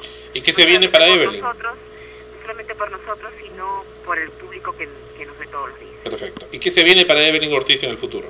Bueno, este, la presentación de mi disco en marzo. ¿Disco? ¿Cantas? El, sí, también. ¿Cantas y encantas? ¿Y qué cantas? Eh, música peruana. Ah, mira, qué buena. Sí, sí. Y bueno, nos avisarás para, pues, para difundirte para estar presente. Seguro, seguro que sí, vamos a estar en contacto. Y el estreno de una obra en el Centro Cultural de la Católica, bajo la dirección de Edgar Saba en abril. Excelente. ¿Qué obra va a ser? Eh, Amor sin amantes, es basada en la trilogía de Ibsen. ¿Y te gusta también hacer teatro? yo hago teatro. ¿Más que televisión te gusta? No, yo creo que a mí lo que me gusta es actuar, a mí lo que me gusta es hacer mi trabajo, donde sea. Perfecto. Muchísimas gracias Evelyn por haber estado con nosotros en Extremos y en Frecuencia Primera. Muchas gracias, un beso para todos y espero haberles ayudado, a, haberse sentido cómodos conmigo. Claro que sí. Eh, muchísimas gracias, Evelyn, por, por este haberme dado tu, tu, valioso tiempo y la verdad que este siempre te he visto por televisión, es la primera vez que converso contigo y siento mucho mucho placer de haberlo hecho. Y bueno, pues no esperemos, esperamos o espero que la, que la entrevista que te hemos hecho te haya, haya sido de tu agrado y no, no haberte causado un fastidio por ahí. No, no, no, para nada. Muchísimas gracias a ustedes.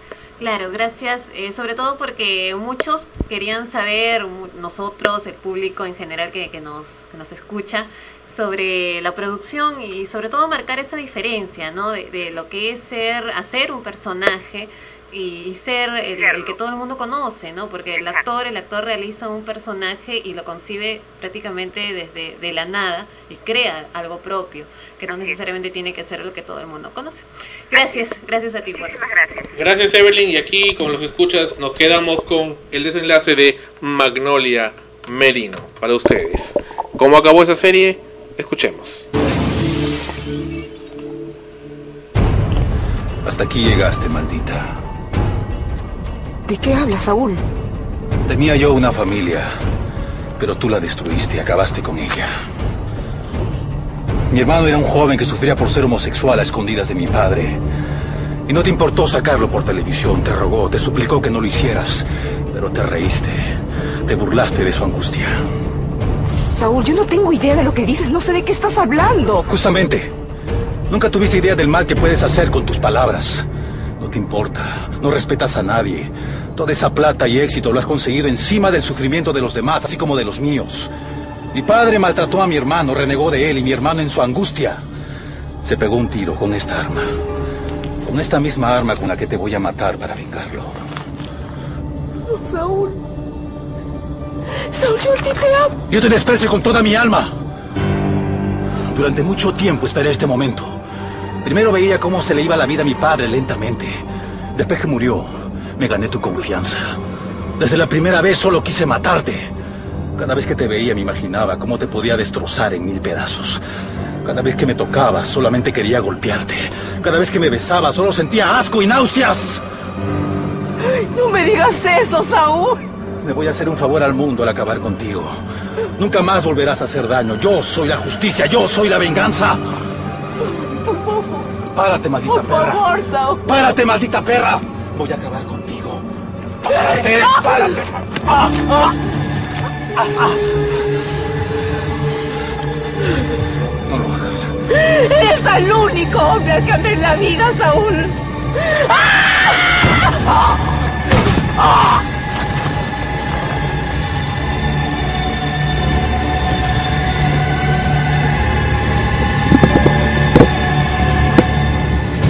Y se acabó.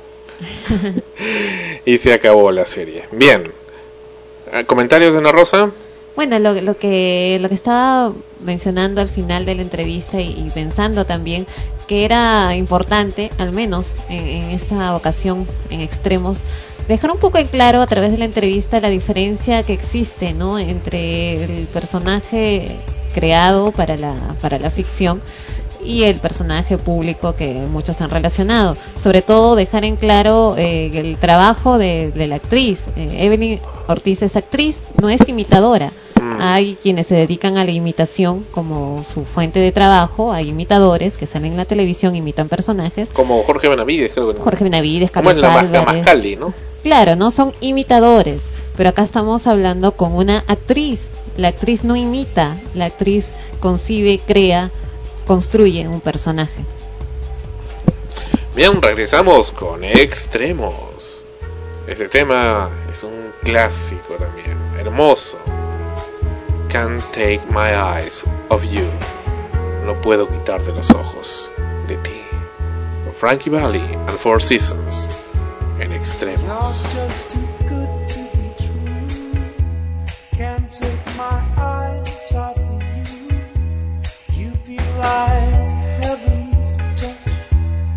I wanna hold you so much. At long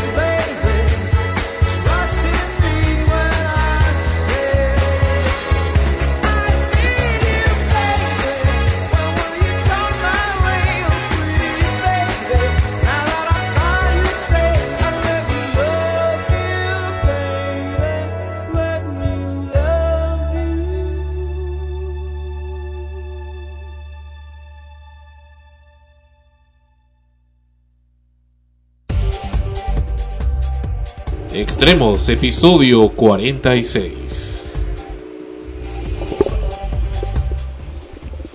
¿Te gustó esa canción? Frankie Valli con Can't Take My Eyes Off You. No, te, no puedo quitar los ojos de ti. ¿Dedicada a quién? ¿A quién? No sé, lo dices con tanta No, pasión. es que así se llama la canción. Esos momentos son bonitos, ¿no? Cuando uno siente, pero a la, pero a la vez, cuando no puedes quitar los ojos de la persona que pues, ni te mira, es ya doloroso. Cuando no. puedes quitar los ojos de la persona que te mira, ¿cómo, cómo No, es no, no, o sea, tú no puedes quitar los ojos de una persona, ¿no? Es un sentimiento muy bonito. Ya. Pero cuando esa persona pues, ni, ni, Ni bola. ni voltea a mirarte, ni sabe que existes, creo, este, es triste.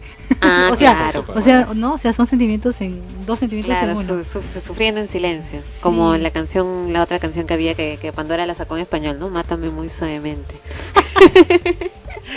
Que- Pero, pero la- entre las miradas se hablan, ¿no? Como que se cruzan miradas. Claro, yo creo que, que cuando pasa eso, por ejemplo, a ti te gusta alguien y la otra persona no te da bola, es un poco difícil que la otra persona no se haya dado cuenta siquiera un poquito de que, de que algo, o sea, quizás no te gusta, o sea, no, no corresponde al sentimiento, pero de que se ha dado cuenta que le gusta, le gusta. Hace pues. Claro, pues, ¿no? Entonces, este, se hace. claro. Se hace. Pero hay quienes se, se intercambian miradas, pero nunca se dicen nada, ¿no? Ya, esos son termos, pues. Termos. Termos. Bueno, capaz simplemente es una cuestión, no sé, De gusto, pues, ¿no? Como claro, que le te agrada gusta, es una cosa así casual, pero que no piensas ni en llegar a nada más. Este, un no sé momento bonito. No sé si te pasó, pero a veces, por, eh, por ejemplo, tienes un amigo o una amiga, qué sé yo, Alfonso Pagaza. que, que o sea, que como sea, puedes comunicarte con la mirada, o sea, se mira y ya saben qué se están diciendo, ¿no? O sea, con Sí, eso, pasa gestos. mucho entre, entre los actores, de hecho, porque la, la forma de comunicarse eh, comienza precisamente por la mirada.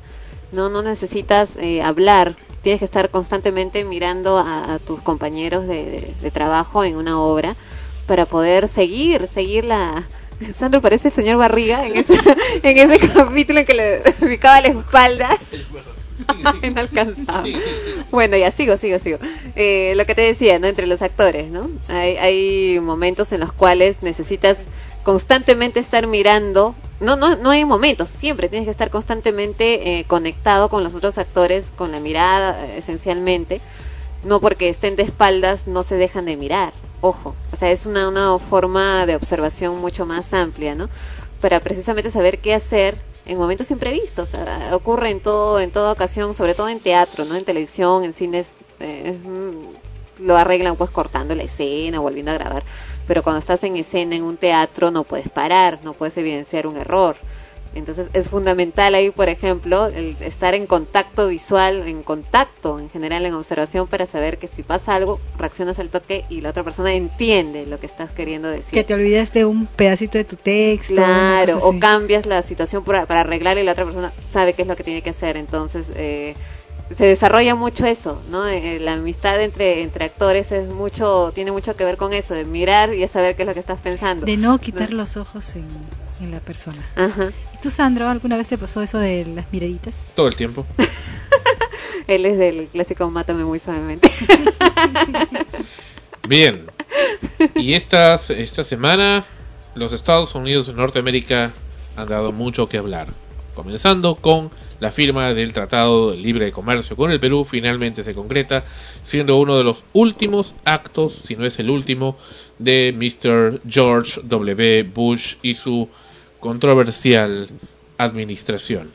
Y fuera de esto, Obama está ya a punto de tomar el- la Casa Blanca, ya está en todos los preliminares para esto, las entradas se han eh, revendido pues a cerca de dos mil o tres mil dólares para poder estar en el paso del vehículo de Obama eh, cuando está ah, cuando acaba de asumir el poder que eso será precisamente mañana martes pero frente a ello la franja de Gaza, de la cual hemos hablado anteriormente, sigue sufriendo y sufriendo más que nunca. El desgarrador, tremendamente desgarrador testimonio en vivo de un médico palestino, árabe, palestino, desde la franja de Gaza, en los instantes en que moría toda su familia bombardeada en esos precisos instantes por las fuerzas israelíes. Sale al aire en un canal de televisión israelí suplicando el cese del fuego. Acá vamos a apreciar este envío de la televisión israelí vía internet.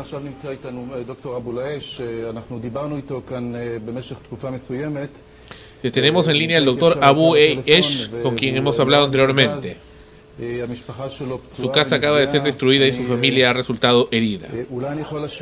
Tal vez pueda repetir. Nadie puede, Dios mío, Dios mío, y llora. Ellos mataron a su familia. En los últimos días nosotros, doctor Abuyesh, nos encontramos en el estudio. Él comentó que su familia fuera herida cuando salió del aire con el locutor Gaby Gatis porque había sufrido otro ataque. ¿Qué es lo que ha pasado ahora? ¿Qué ha resultado herido? ¿Quién ha resultado herido, doctor? Mis niñas, dice. Han matado a mis niñas. E invoca a Alá. Alá o oh Alá.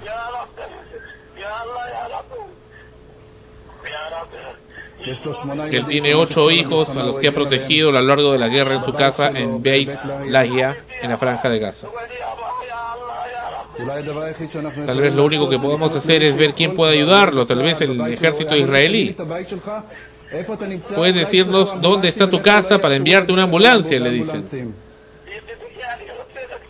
Quiero saber por qué mataron a mis hijas, dice. ¿Quién dio la orden?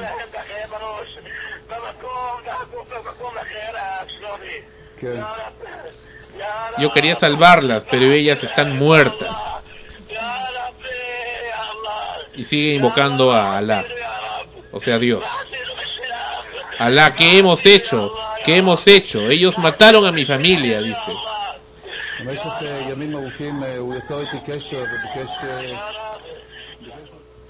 Realmente desgarrador.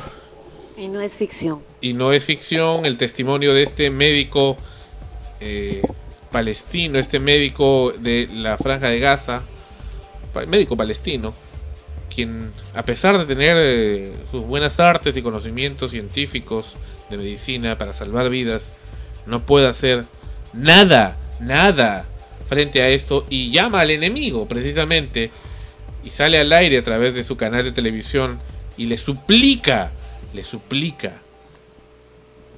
basta de, de y alto al fuego. Su familia ha muerto, ha muerto en sus manos, acababa de morir su hija y pregunta a los israelíes, pregunta a los norteamericanos y pregunta finalmente a Dios, ¿por qué? ¿Qué te hemos hecho?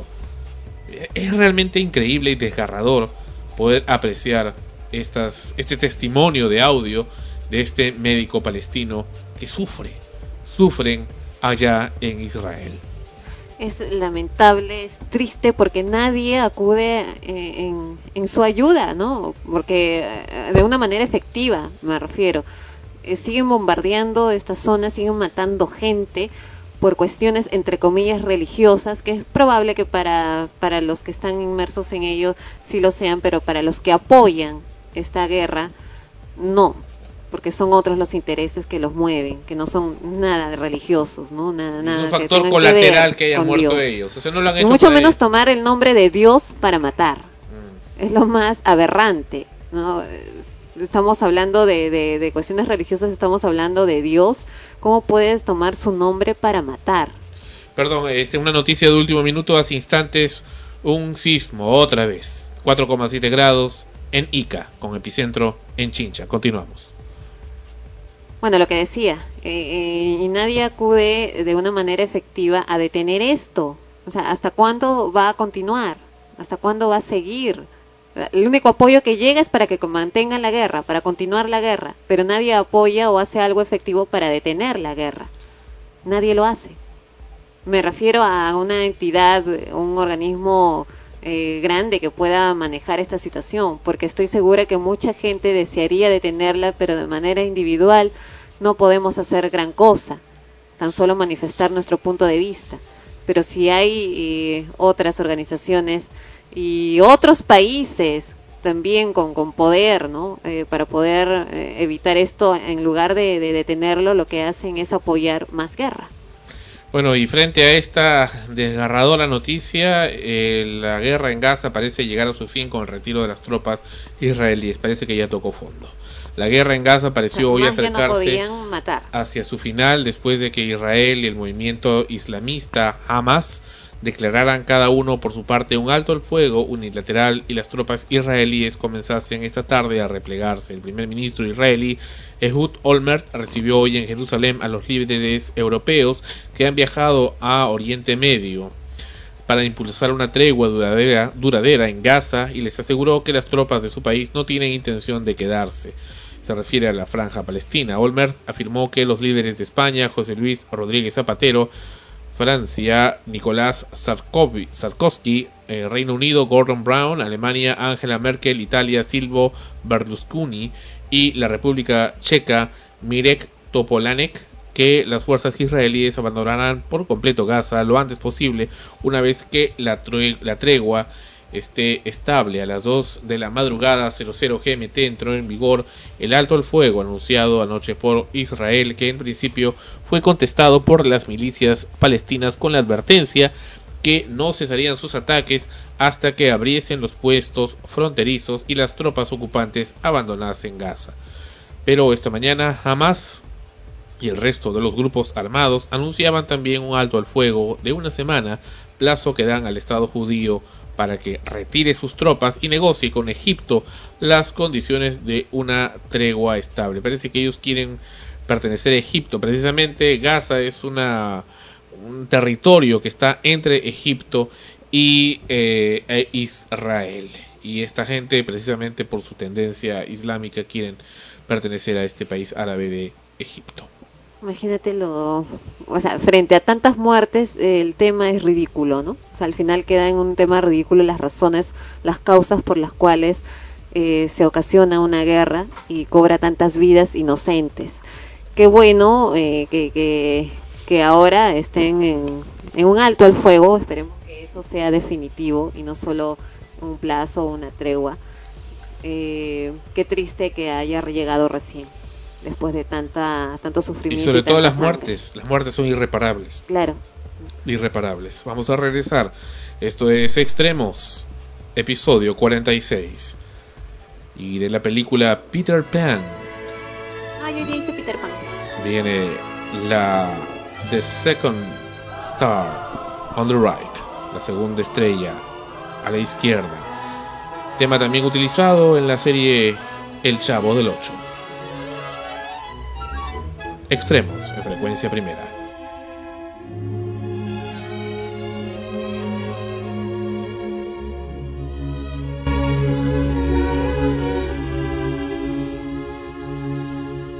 The second star to the right shines in the night for you. To tell you that the dreams you plan really can come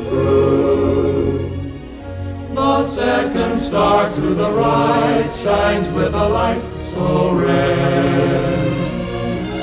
And if it's Neverland you need, its light will lead you there. Twinkle, twinkle, little star, so we'll know where you are. Gleaming in the skies above,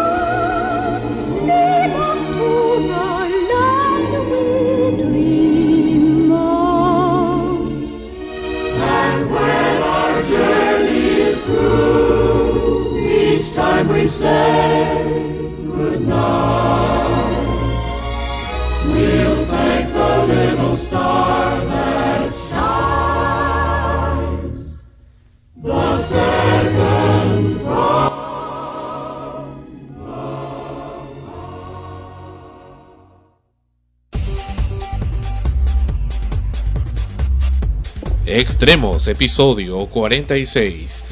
Bien, Tania nos cuenta algo eh, que recibió también una denuncia del señor Henry Buitrón. Cuéntanos, Tania. Bueno, este, hemos recibido a nuestra al, al área de prensa la denuncia del señor Henry Buitrón, quien este ya cansado y harto de los abusos que se cometen en la ONP contra las La personas ONP, organización, ¿cómo la Organización Nacional de Progresión. Pensiones. Perfecto. Este los abusos en qué sentido de que no se reconoce la totalidad de los devengados a pagar a los jubilados. Tanto así que es el caso del señor Jorge Sisto Chávez, que tiene aproximadamente 72 años de edad. El señor, pues por ley, al señor le corresponde el cobro de devengados por 10 años, pero solo le están reconociendo los dos. Solamente le están reconociendo dos años. La pregunta es si los otros ocho años entonces, a pesar que yo conversé con el señor y le dije si, o sea, para que ellos puedan hacer el cobro de sus pensiones y todas las cosas, ellos tienen que demostrar con documentos, con recibos o boletas que ellos han estado haciendo sus aportaciones durante los años que indica. Entonces el Señor tiene todo, pero ellos se basan a ciertas excusas y entre otras no este diciéndole que no, que le falta una cosa o que le falta otra cosa y que no, por lo tanto solamente le están reconociendo dos. Entonces este es un tema que se va a ir este investigando durante esta semana y para ver este cuál cuál es la situación, ¿no? Porque así como este caso hay muchos y el señor este este Henry Buitrón es el que se ha ofrecido a darnos todas las todas las facilidades y las documentaciones de qué manera se está trabajando en, en la ONP. Así es. Ya, y este y eso es cierto porque también conozco gente que me, me ha comentado y que pueden pasar años y años para que les reconozcan la totalidad, porque al principio solo les reconocen uno, dos o tres, ¿no? Pero no el resto. Pero yo digo, si por ley les corresponde ya sea 10, 15, no sé, los años que ellos hayan aportado, ¿por qué no se les da? O sea, ¿por qué les tienen que poner este límites, algo que por ley y por derecho les corresponde? Muy bien. Y también otro, es, un tema que vamos a tocar la próxima semana con mayor documentación que va a conseguirlo Tania. Y otro tema también del cual quedamos en espera para la siguiente semana es del señor alcalde Felipe Mesarina Ton de Barranco, eh, con quien nos hemos contactado anteriormente, como ustedes han podido escuchar ah, en vivo, aquí en Frecuencia Primera, hemos escuchado el compromiso del señor Mesarina de eh, ser entrevistado por el equipo de extremos de Frecuencia Primera para hablar sobre este tema tan eh, insistente de parte nuestra y de parte de la comunidad de los ruidos molestos. Y bueno, él nos han informado que esto se estará concretando esta semana, así que señor Mesarina y señores de imagen de la Municipalidad de Barranco, estamos a la espera y muy a gusto entrevistaremos para beneficio de la comunidad al señor Felipe Mesarina Ton, esperando que esto implique actos concretos de parte de la municipalidad y de su gestión. Y bien, otro aspecto importante aquí en extremos, como lo hemos podido mencionar. Y la próxima semana va a ser una semana de Año Nuevo, el Año Nuevo chino. Se nos viene el Año del Buey. Y eso va a ser la próxima semana. Pero no nos vamos antes de presentar los estrenos de Ana Rosa, pero también antes, antes, otro estreno en el Earth Music Network. Yo, Gordo, es el nuevo podcast. Ya no voy a comer tacos. No me entre el pantalón. Ya no voy a comer tamales. Creo que ya estoy engordando. Madre mía. Entra, entra. Ay, entro. Entro. Entro. Oh, sí. Estás bien gordo, ca. ¿Yo gordo? No. No, no, no, no, no, Yo Gordo Podcast. Un podcast de peso para perder peso. All the homies, they know what I mean. Baby, let me have some beans. Like a gordo. Lay back, beef prime cut. When I order, they all be like, what? Like a, like a gordo. Wings and thighs, legs and breasts, breasts, wings and thighs, legs and breasts, wings, wings and thighs, legs and breasts, breasts, wings and thighs. Like a gordo. All up for some grub, a 10 piece. Looking for some tortas, extra meat. I need a fat one, obese. Find an open drive through, so don't sleep. Damn, I want beans, I want rice, but I really want pork. It is closed, I can tell. Let me get back in the ramfla boil by the hotel. But right now, tortas, you can't hide behind that bush, You're too big. Like a gordo. Bien, ese es Yo Gordo, el nuevo podcast del Earth Music Network. Y ahora sí, Ana Rosa con los estrenos. Antes queremos anunciar el email del programa Extremos porque han estado llegando algunas notas de prensa relacionadas también con, con estrenos o con presentaciones artísticas al email central de, de Frecuencia Primera y no han llegado a mis manos. Y Sandro recién me informa. Así que hemos decidido abrir un correo especial para que ahí lleguen las notas y toda la información que, deseen que sea transmitida a través del programa en relación con, lo que es arte, para poder tenerlos aquí en la agenda también. El correo es extremos, así como el programa, extremos arroba frecuenciaprimera.org, ORG. Extremos arroba frecuenciaprimera.org. Y bien, nos vamos. En teatro tenemos una noticia, una novedad para los amantes del teatro. Eh, hay un abono de teatro en la Alianza Francesa de Lima durante la temporada 2009, que está compuesta de ocho espectáculos que incluyen tres obras francesas contemporáneas y la participación de la vanguardia peruana de coreógrafos y directores de teatro como son Cecilia Boracino, Gustavo López, Guillermo Castrillón, Alberto Isola, Eduardo Adriancén, Diego Laoz, Mirela Carbone, Morela Petrosi, Miguel Isa y el director francés Gilbert Roubre. Bueno, no lo sé pronunciar muy bien, pero ahí está.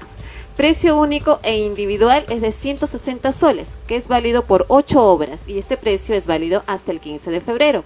Y el otro es de 140 soles por 7 obras y la promoción es válida hasta el 16 de febrero, del 16 de febrero al 30 de marzo. Los informes, para que tengan bueno, mayor información al respecto, en el teléfono 610 8017 o al correo electrónico boletería arroba alianzafrancesa.org.pe. ¿Qué significa esto? Tú compras eh, tu bono de 160 soles y tienes derecho durante el, el año 2009 a asistir a las ocho obras de teatro que se van a presentar en el Teatro de la Alianza Francesa. Los beneficios eh, hay, eh, o sea, se supone que este abono implica que eh, si tú compraras tu entrada de manera individual te va a costar más, en cambio en este caso te costaría menos. El abono precisamente permite al titular beneficiarse de un costo de 20 soles por obra. Es personal e intransferible, incluye un solo boleto por cada una de las siete u ocho obras incluidas en el programa general. El titular del abono se identificará con su DNI para obtener el boleto en cada una de las funciones a las que asista. El titular podrá reservar su asiento con anticipación y beneficiarse de las mejores locaciones en el límite de las disponibilidades. Este abono no incluye las funciones del tercer Festival de Danza Independiente 100% Cuerpo. El titular recibirá una invitación al estreno de una obra del programa de teatro infantil, una invitación a un espectáculo del tercer Festival de Danza Independiente 100% Cuerpo y una invitación a la obra programada durante la Muestra Internacional de Teatro, que se dará durante la primera quincena de octubre, todavía por definir.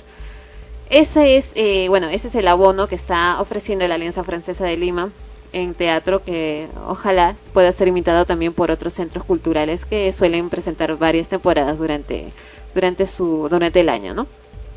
Bueno, en teatro tenemos que se va a presentar un show de improvisación con Kuntur y Erika García. Laberinto Lima es el nombre. Presenta su espectáculo de improv comedy, show de improvisación. Dos actores se presentan ante el público con un acompañamiento musical para hacerles algunas preguntas y en base a sus respuestas es que se crean unas divertidas historias y personajes. No hay una obra previamente escrita ni ensayada. Todo es creado a partir de las respuestas del público y en el momento. No se pierdan este show de improvisación. Quizás algunas de tus respuestas sea la inspiración para una escena teatral, lo que implica también que cada función es diferente. Puedes ir a verla más de una vez porque cada día será una, una función totalmente diferente a la anterior. La fecha en que se van a presentar es el 24 de enero a las 16 horas, 4 de la tarde, en el Auditorio Central Ricardo Palma. En el arco 770 Miraflores la entrada general es de 10 soles y para niños y jubilados 5 soles. Esperamos pues que tenga más funciones, precisamente para poder ver más obras distintas. Mundo de Todos. Vuelve la exitosa obra musical en la que los niños cantan sus derechos, escrita y dirigida por Gloria María Solari y con la música de diversos artistas eh, músicos peruanos. Esta obra cuenta con la participación de más de 30 niños que actúan, bailan y cantan denunciando la problemática de los niños de la calle, la discriminación y el maltrato infantil del que son víctimas. Se presentan en el Teatro Mareo Vargas Llosa, de la Biblioteca Nacional del Perú en San Borja. Fecha y hora sábados y domingos a las 16 horas. Caro. El misterio... No he dicho precio. ¿Por qué dices caro? Es gratis. sábados y domingos a las 16 horas, he mencionado simplemente. ¿Y es gratis? No, Ah, tiene un costo. caro. El misterio del ramo de rosas. ¿Ve cómo habla? ¿Cómo, ¿Te ves? Por eso digo, no es objetivo. La habla, no, vota. Vota nada más. Habla. es muy expresivo. Mete su lengua y sin pensar. El misterio del ramo de rosas. En un exclusivo establecimiento geriátrico, una anciana millonaria es atendida por cuatro enfermeras distintas en una semana, pero la última no parece ser lo que aparenta. Esto conduce a una serie de crueles decepciones y trucos elaborados.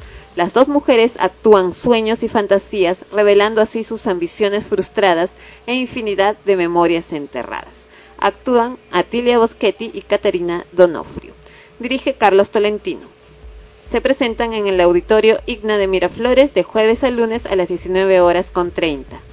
Tenemos también el espectáculo de magia, ilusión y fantasía de Germán y Biondi. El cartero Felipe, Mago Biondi, está en una importante misión secreta, entregar una gran caja a un misterioso personaje personalmente. Al llegar a su destino no encuentra a quien dársela y sabiendo que ésta pertenece a un gran mago, decide abrirla. En cuestión de segundos se verá envuelto en el mundo de ilusión y fantasía, convirtiéndose protagonista, en protagonista de su mágico destino. Pero de lo bueno poco, porque para poner las cosas en claro entrará a escena el dueño del paquete, Mago Germán, que disgustado con Felipe tratará de darle una lección por tomar sus pertenencias mágicas. Las funciones se llevarán a cabo el viernes 30 a las 19 horas y el sábado 31 a las 16 horas y a las 19 horas. Los precios, maestros y jubilados 6 nuevos soles, estudiantes 8 nuevos soles y general 20 nuevos soles en la avenida Arequipa 2985 San Isidro, el local, el auditorio del CAFAE. Cine, esta semana se ha estrenado El Sustituto en Los Ángeles en marzo de 1928, un sábado por la mañana en un barrio obrero, Christine Collins, interpretado por Angelina Jolie, madre soltera, se despide de Walter, su hijo de nueve años, para acudir a su trabajo de operadora telefónica. Pero cuando Christine regresa a su casa se enfrenta a la peor pesadilla de cualquier madre. Su hijo ha desaparecido. Lo denuncia ante la policía y empieza una minuciosa e infructuosa búsqueda.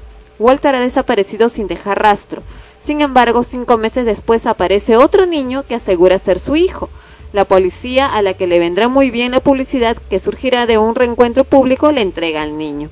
Christine, aturdida por los fotógrafos, los reporteros y la policía, acaba llevándoselo a casa a pesar de saber que no es su hijo.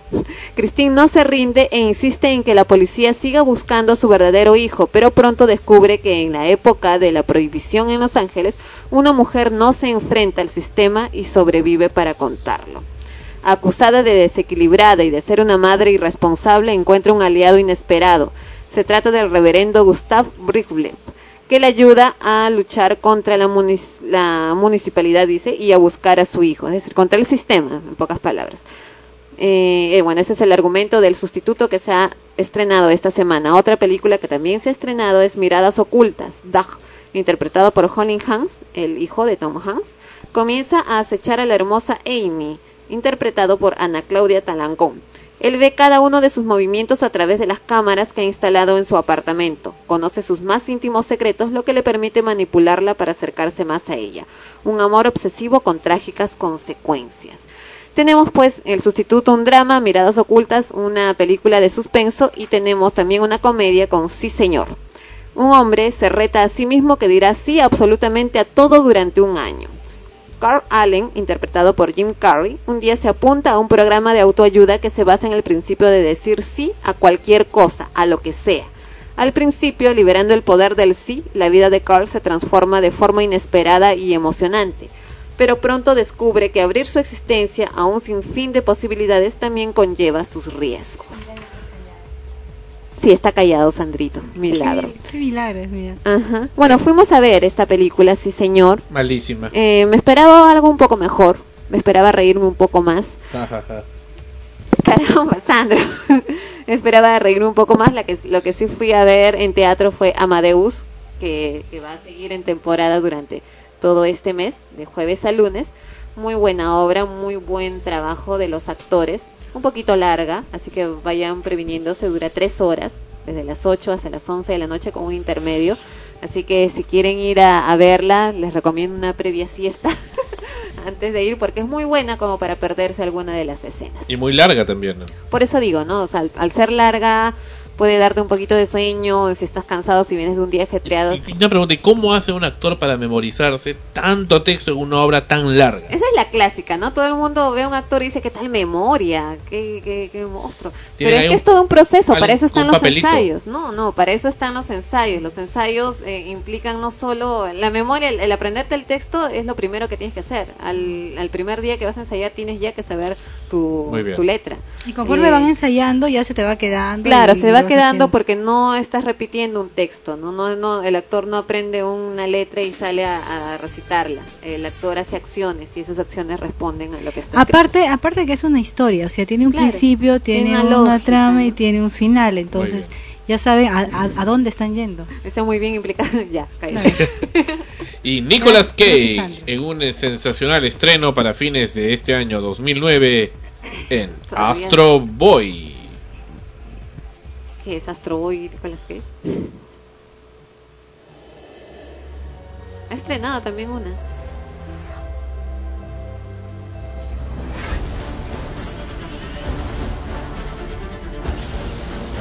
Les llega la promoción de Astro Boy. Una serie animada con la voz de Nicolas. Cage en la versión en inglés. Astro Boy es este personaje que volaba, un tipo robótico, muy querido en los años 70 entre las, eh, los dibujos animados y que bueno, ahora viene completamente renovado y con la ayuda del sistema computerizado. La última casa a la izquierda es otro estreno próximo en los cines. Are we there yet? We are making the turn now. It's the last house on the left, in case you forgot. It is the only house for miles, Dad. Do you guys need the car today? I was thinking I could meet up with Paige. Have fun. I don't think we've met. I'm Paige. This is Mary. Hey. What do you feel like doing tonight? I think Justin here could be kind of cute. Evening. You knew not to bring anybody back here. We made the front page. That's what's going on. This is none of our business. I'm sorry, ladies. Oh my god! We just can't risk it. Oh, no, no, please! These are two lovely girls, Justin.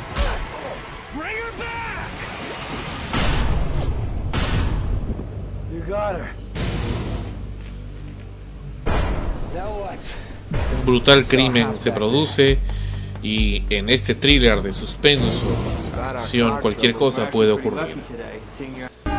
La última casa a la izquierda. Y otro estreno también que está llegando es X-Men, Wolverine, los orígenes.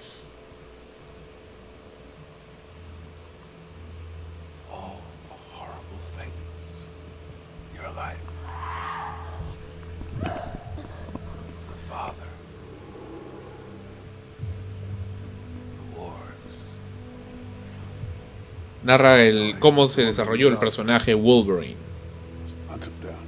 que pudo apreciarse en las tres entregas de X-Men.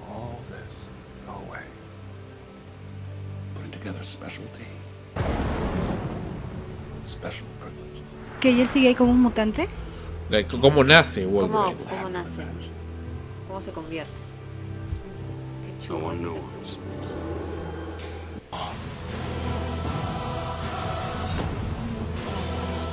Wolverine es otro de los estrenos para diciembre 2009. X-Men, los orígenes. Wolverine.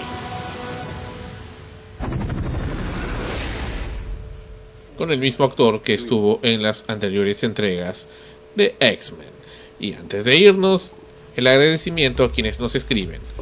Dennis escribe, hola amigos de frecuencia primera, vaya que sorpresa saber que aún están en el aire vía internet, aunque sinceramente se les echa de menos muchísimo en la radio local. Programas como de ustedes ya no hay por aquí, hubo pocas, pero no duraron mucho. A ver, eh, bueno, a ver si en este caso sería con sin H y con V.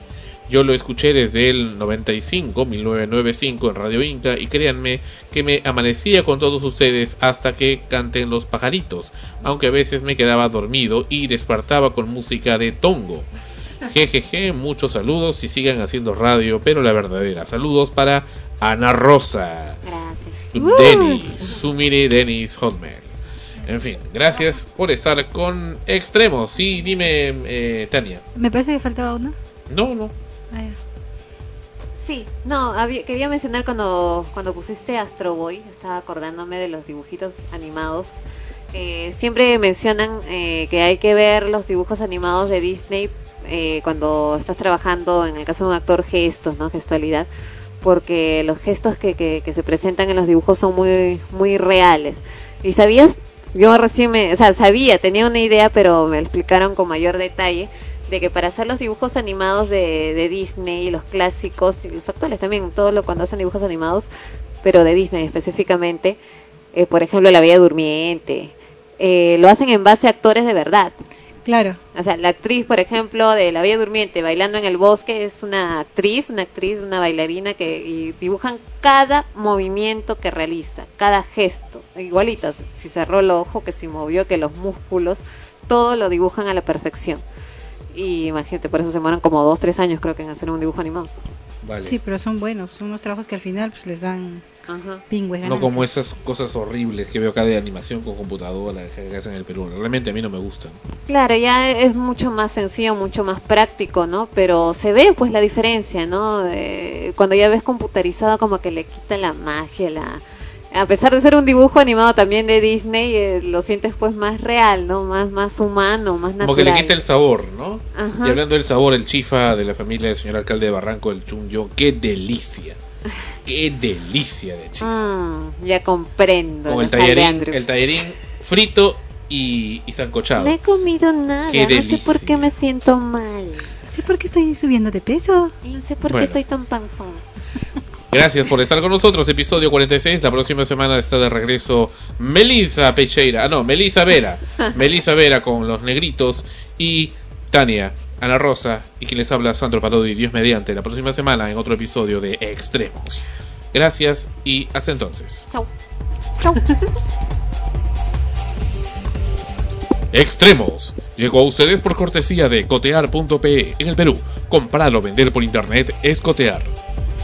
Ha sido una realización de frecuencia primera RTBN, Lima 2009, derechos reservados. Escriba a extremos, extremos arroba frecuenciaprimera.org. Este programa se retransmite en el artmusicnetwork.com slash extremos.